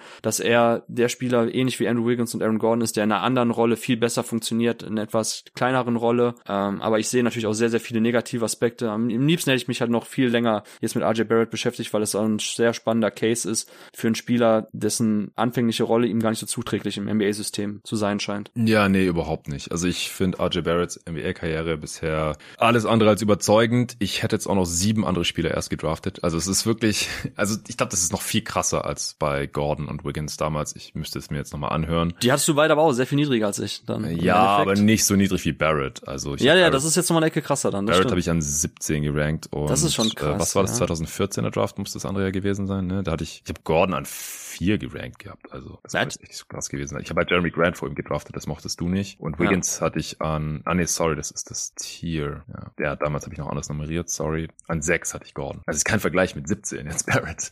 Ja, ja, ähm, okay. Obwohl die Klasse auch viel stärker war, die 2014, muss man auch mal sagen, jetzt wo ich hier gerade so durchscrolle. Wiggins habe ich noch ein bisschen kritischer gesehen, den hatte ich ja damals noch hinter, hinter Smart und Capella und auch vor allem Joe Harris ist halt nicht mehr haltbar heute. Aber ich, ich finde so hinter Smart oder sowas, den, den Case konnte man damals auf jeden Fall noch machen. Zurück zu RJ Barrett. Ich würde kurz erst das Snippet einspielen. Wir haben nämlich tatsächlich eins und, und dann meinen Case dagegen machen. Ich hätte tatsächlich eher Calva genommen. Ich hatte Barrett jetzt bei mir an sechs auf meinem Big Board. Hab jetzt noch Calva und Garland auch vor ihm gehabt, so wie Clark. Aus marketingtechnischen Gründen ist ein RJ Barrett auch besser zu vermarkten als ein Jared Calva. Star-Potenzial ist natürlich da. Ob er es erreichen wird, ich weiß nicht. Ich mag ihn eigentlich ganz gerne so als, als sekundärer Playmaker. Also ja, wie gesagt, es ist natürlich, wenn alles zusammenkommt, könnte es passen, dadurch, dass wenn er den Wurf wirklich trifft, wenn er am, am Korb effizient finisht. Aber das sind viele What-Ifs und mhm. ähm, ich glaube, bei Calva hätte man weniger falsch gemacht. Ey, Barrett ist besser als Calver. Ich hatte ihn damals an acht und das war halt aus meiner Sicht immer noch zu hoch. Aus deiner nicht so sehr. Aber die ganzen What-Ifs und Fragezeichen, die hat er aus meiner Sicht nicht beantwortet. Ich muss zugeben, ich mochte sein Game noch nie. Ist mir direkt bei Duke mit seiner Spielweise auf die Eier gegangen, weil er halt Zion Würfe weggenommen hat, der so viel besser war am College und ihm einfach viel zu oft nicht den Ball gepasst hat. Und seit er in der NBA ist, hat sich RJ Barrett halt auch wenig weiterentwickelt, wie ich finde. Also mir fehlen da einfach die klaren Stärken und ich habe eben große Sorgen bezüglich der perfekten Rolle für RJ Barrett. Ich weiß nicht, was die sein soll. On-Ball ist er offensiv viel zu schlecht, um eine große Rolle zu rechtfertigen. Das haben wir jetzt zu Genüge gesehen. Äh, Off-Ball hat er zu wenig Gravity als Shooter, ist auch viel zu streaky, ist kein toller Cutter, äh, um dann als guter offensiver Rollenspieler eine Nische zu finden. Defensiv ist er auch nicht viel mehr als solide. Er hat einen sehr guten Körper, aber so richtig zeigen tut es mir da auch zu sehr selten. Ähm, Gerade auch in den Playoffs, Jimmy Butler hat ihn einfach gnadenlos attackiert. Jetzt nicht, dass es viele Leute gibt, die Jimmy Butler effektiv verteidigen können, aber ja, also es hat dann einfach dazu geführt, dass Thibodeau Barrett von Butler wegnehmen musste, aktiv. Und das passiert normalerweise nicht, wenn du ein kräftiger, guter Flügeldefender bist. Er hat auch keine herausragende Athletik oder keinen tollen Touch. Das Playmaking, wie gesagt, auch nicht toll. Ähm, als Finisher hat er jetzt gerade in, in den Playoffs immer wieder Flashes gezeigt, wo ich dachte, ah ja, so ein Finisher habe ich jetzt noch nie von ihm gesehen. Sehr gut. Aber auch da dann zu inkonstant. Also mir gibt RJ Barrett trotz seiner augenscheinlich soliden Anlagen einfach nichts, gar nichts. Also gefällt mir einfach überhaupt nicht der Spieler. Den Nix, ehrlich gesagt, gibt er offenbar halt auch nicht so viel, denn sie sind konstant besser, wenn RJ Barrett nicht auf dem Parkett ist. Also nach vier vollen Saisons ist es jetzt auch kein Zufall mehr sondern passt halt sehr gut zu dem, was ich sehe, dass er halt ein On-Off von minus 6 hat. Das ist halt pervers schlecht. Career True Shooting unter 52 Prozent. Also ich will jetzt ja auch nicht so krass trashen, äh, geht auch überhaupt nicht gegen ihn persönlich oder sowas, aber an drei damals, das kann aus meiner Sicht überhaupt gar nicht rechtfertigen und ich habe jetzt hier noch eine Reihe an anderen Spielern, die das, was Barrett macht, einfach viel besser machen und wo ich halt auch die Skalierbarkeit viel eher sehe und ich weiß nicht, wie gesagt, nicht, was RJ Barretts perfekte Rolle wäre, weil er braucht irgendwie schon den Ball in seinen Händen, vielleicht als Sixth Man dann, eher so gegen die Bench-Units oder so, könnte dann effizienter sein. Aber ich finde es schon frappierend, wie wenig er sich weiterentwickelt hat in den ersten vier Jahren in der NBA. Ja, also ich finde ihn halt als Vierer ähm, viel besser aufgehoben. Ich habe es gerade auch mal nochmal gecheckt. Also waren natürlich nicht viele Possessions mit 227 in der letzten Saison, die er auf der Vier gespielt hat, aber da haben die Knicks dann auch ein ähm, Point Differential von plus 50,2, 99 Perzentil. Also sorry, aber ich bleib dabei auch, dass das einfach keine kein guter Teamkontext ist für ihn, wo du sagst, er hat sich nicht verbessert. Ich finde vor allem als als ähm, Pick-and-Roll-Ballhändler, wenn es darum geht, irgendwie auch mal einen Snake Drive anzubringen. Da fand ich ihn letzte Saison schon echt gut. Ist natürlich jetzt ein bisschen ähm, Micro-Skill-Watch, mhm. aber ich finde On-Ball im Bereich ähm, Blocklesen, Angriffswinkel sehen und da auch mit verschiedenen Tempovariationen arbeiten, hatte sich schon verbessert. Das war schon immer ein bisschen so sein Game. Auch schon, wie gesagt, im U-Team von Kanada hat man gesehen, dass er sehr viel halt On-Ball Slashing mitbringt und da auch eben ganz gut finishen kann. Und ich finde, letztes Jahr hat man gesehen noch mehr, wenn er dann mal den Ball hatte, dass er tatsächlich dann Pick and Roll ganz gut eben die Snake Drives anbringt, Hostage Dribbles, den Gegner auf dem Rücken nimmt, verschiedene Tempovariationen, halt sehr, sehr linkslastig. Aber da sehe ich halt mehr Potenzial und eben als Smallball Vierer besser, als wenn er halt als Dreier nur darauf spezialisiert ist, irgendwie in der Corner zu stehen und auf dem Flügel. Ähm, ist jetzt auch nicht der beste Off-Ball-Mover. So, und dann einfach irgendwelche Würfe zu nehmen oder Closer zu attackieren. So, und da ist er halt auch in vielen Straightline-Sachen ausrechenbar, wenn er halt über links zieht. Ähm, wird auch öfters mal abgeräumt. Das, das, das gebe ich dir auch alles. Und trotzdem finde ich so, dass die Baseline an Sachen, die er mitbringt, genügend Entwicklungsräume bieten. Also es ist jetzt an der Stelle vielleicht, gerade wenn du ja auch Caleb Martin genommen hast und wir haben ja auch schon über Cam Johnson gesprochen, Brent Clark über den Alter, dann ist natürlich RJ Barrett jetzt vielleicht so der erste echt Upside-Pick, wo ich noch sagen muss, okay, den tätige ich jetzt an der Position. Die Produktivität war jetzt auch im Kontext von den Knicks nicht gut. Du hast die Plus-Minus-Werte angesprochen. Ähm, ich finde ihn halt falsch eingesetzt. Ich finde die Baseline an Skills jetzt eben noch ganz gut genug, dass ich halt sage, okay, ich glaube, dass er in den nächsten Jahren sich noch entwickeln wird, hoffentlich vielleicht auch bei einem anderen Team, wenn die ihn irgendwann mal traden sollten, dass er dann halt insgesamt mir am Ende des Tages in zig Jahren vom Value her genug geliefert hat, um mir halt den, jetzt den achten Pick auf meinem Board zu rechtfertigen. Mhm. Und jetzt hier in der Realität, in unserer Redraft-Realität ist es ja der zehnte Pick und da ist es auch dann Nord. Ja, ich habe mich da auch echt schwer getan im, im Prozess jetzt hier mein, mein Board neu zu ranken, weil ich hatte ihn auch erst viel höher. Ja, er macht halt 18 Punkte pro Spiel, über 5 Rebounds, fast 3 Assists im Schnitt. Aber im Endeffekt habe ich dann gedacht, das ist eigentlich doch einfach. So, was bringt mir RJ Barrett eigentlich? So, er braucht viel zu viele Possessions, um auf diese Zahlen zu kommen. Er ist ineffizient, er kann nicht deine erste, zweite Option sein, unmöglich. Und was, was ist er halt dann? Also ich habe einfach massive Probleme, so die, die Rolle zu sehen, wo er mit seinem Skillset mein Team irgendwie weiterbringt. Und wie du ja schon vorhin gesagt hast, so der Wiggins, Aaron Gordon Vergleich passt halt auch nicht so ganz, weil bei denen war halt klar, okay, die haben krasse Tools und wenn die die mal richtig kanalisieren, was weiß ich, wenn Aaron Gordon eher so spielt wie, wie Sean Marion oder so, oder auch Andrew Wiggins einfach aufhört, erste Option zu sein, die ganze Zeit Midranger zu chucken, so dann, dann kann das schon noch was werden, aber Barrett sehe ich es halt einfach nicht. Also bin noch nicht zu 100% raus, aber halt zu 95% oder so und deswegen habe ich den äh, am Ende des nächsten Tiers. Gib zu, es ist, es ist, es ist der Name Maple Mamba, oder? Es ist, es sind deine und mit diesem Cliffhanger verabschieden wir uns, Freunde. Auf jeden Fall. Wir haben noch 20 Picks, äh, da, wo wir uns kürzer fassen werden. So viel steht fest. Aber bis hierhin ist es auf jeden Fall eine sehr, sehr spannende Draft-Class und wir wussten, dass wir uns da mehr Zeit nehmen werden. Ja, für die Supporter von jeden Tag NBA gibt's dann in der nächsten nächsten Folge die nächsten 20 Picks. Also wenn ihr euch da komplett rein nerden wollt, dann dürft ihr gerne supporten auf stadiaco.com slash jeden Tag NBA, wenn ihr unabhängigen NBA-Journalismus auf Deutsch in Podcast-Form in hoher Frequenz äh, unterstützen und genießen wollt, dann sehr gerne. Findet auch in der Beschreibung dieses Podcasts. Ansonsten danke an alle, die bisher schon supporten. Danke dir, Torben. Und äh, wir nehmen es gleich Teil 2 auf. Natürlich Special Thanks noch an, an Rasmus, der die ganzen Snippets vorbereitet hat. Ciao.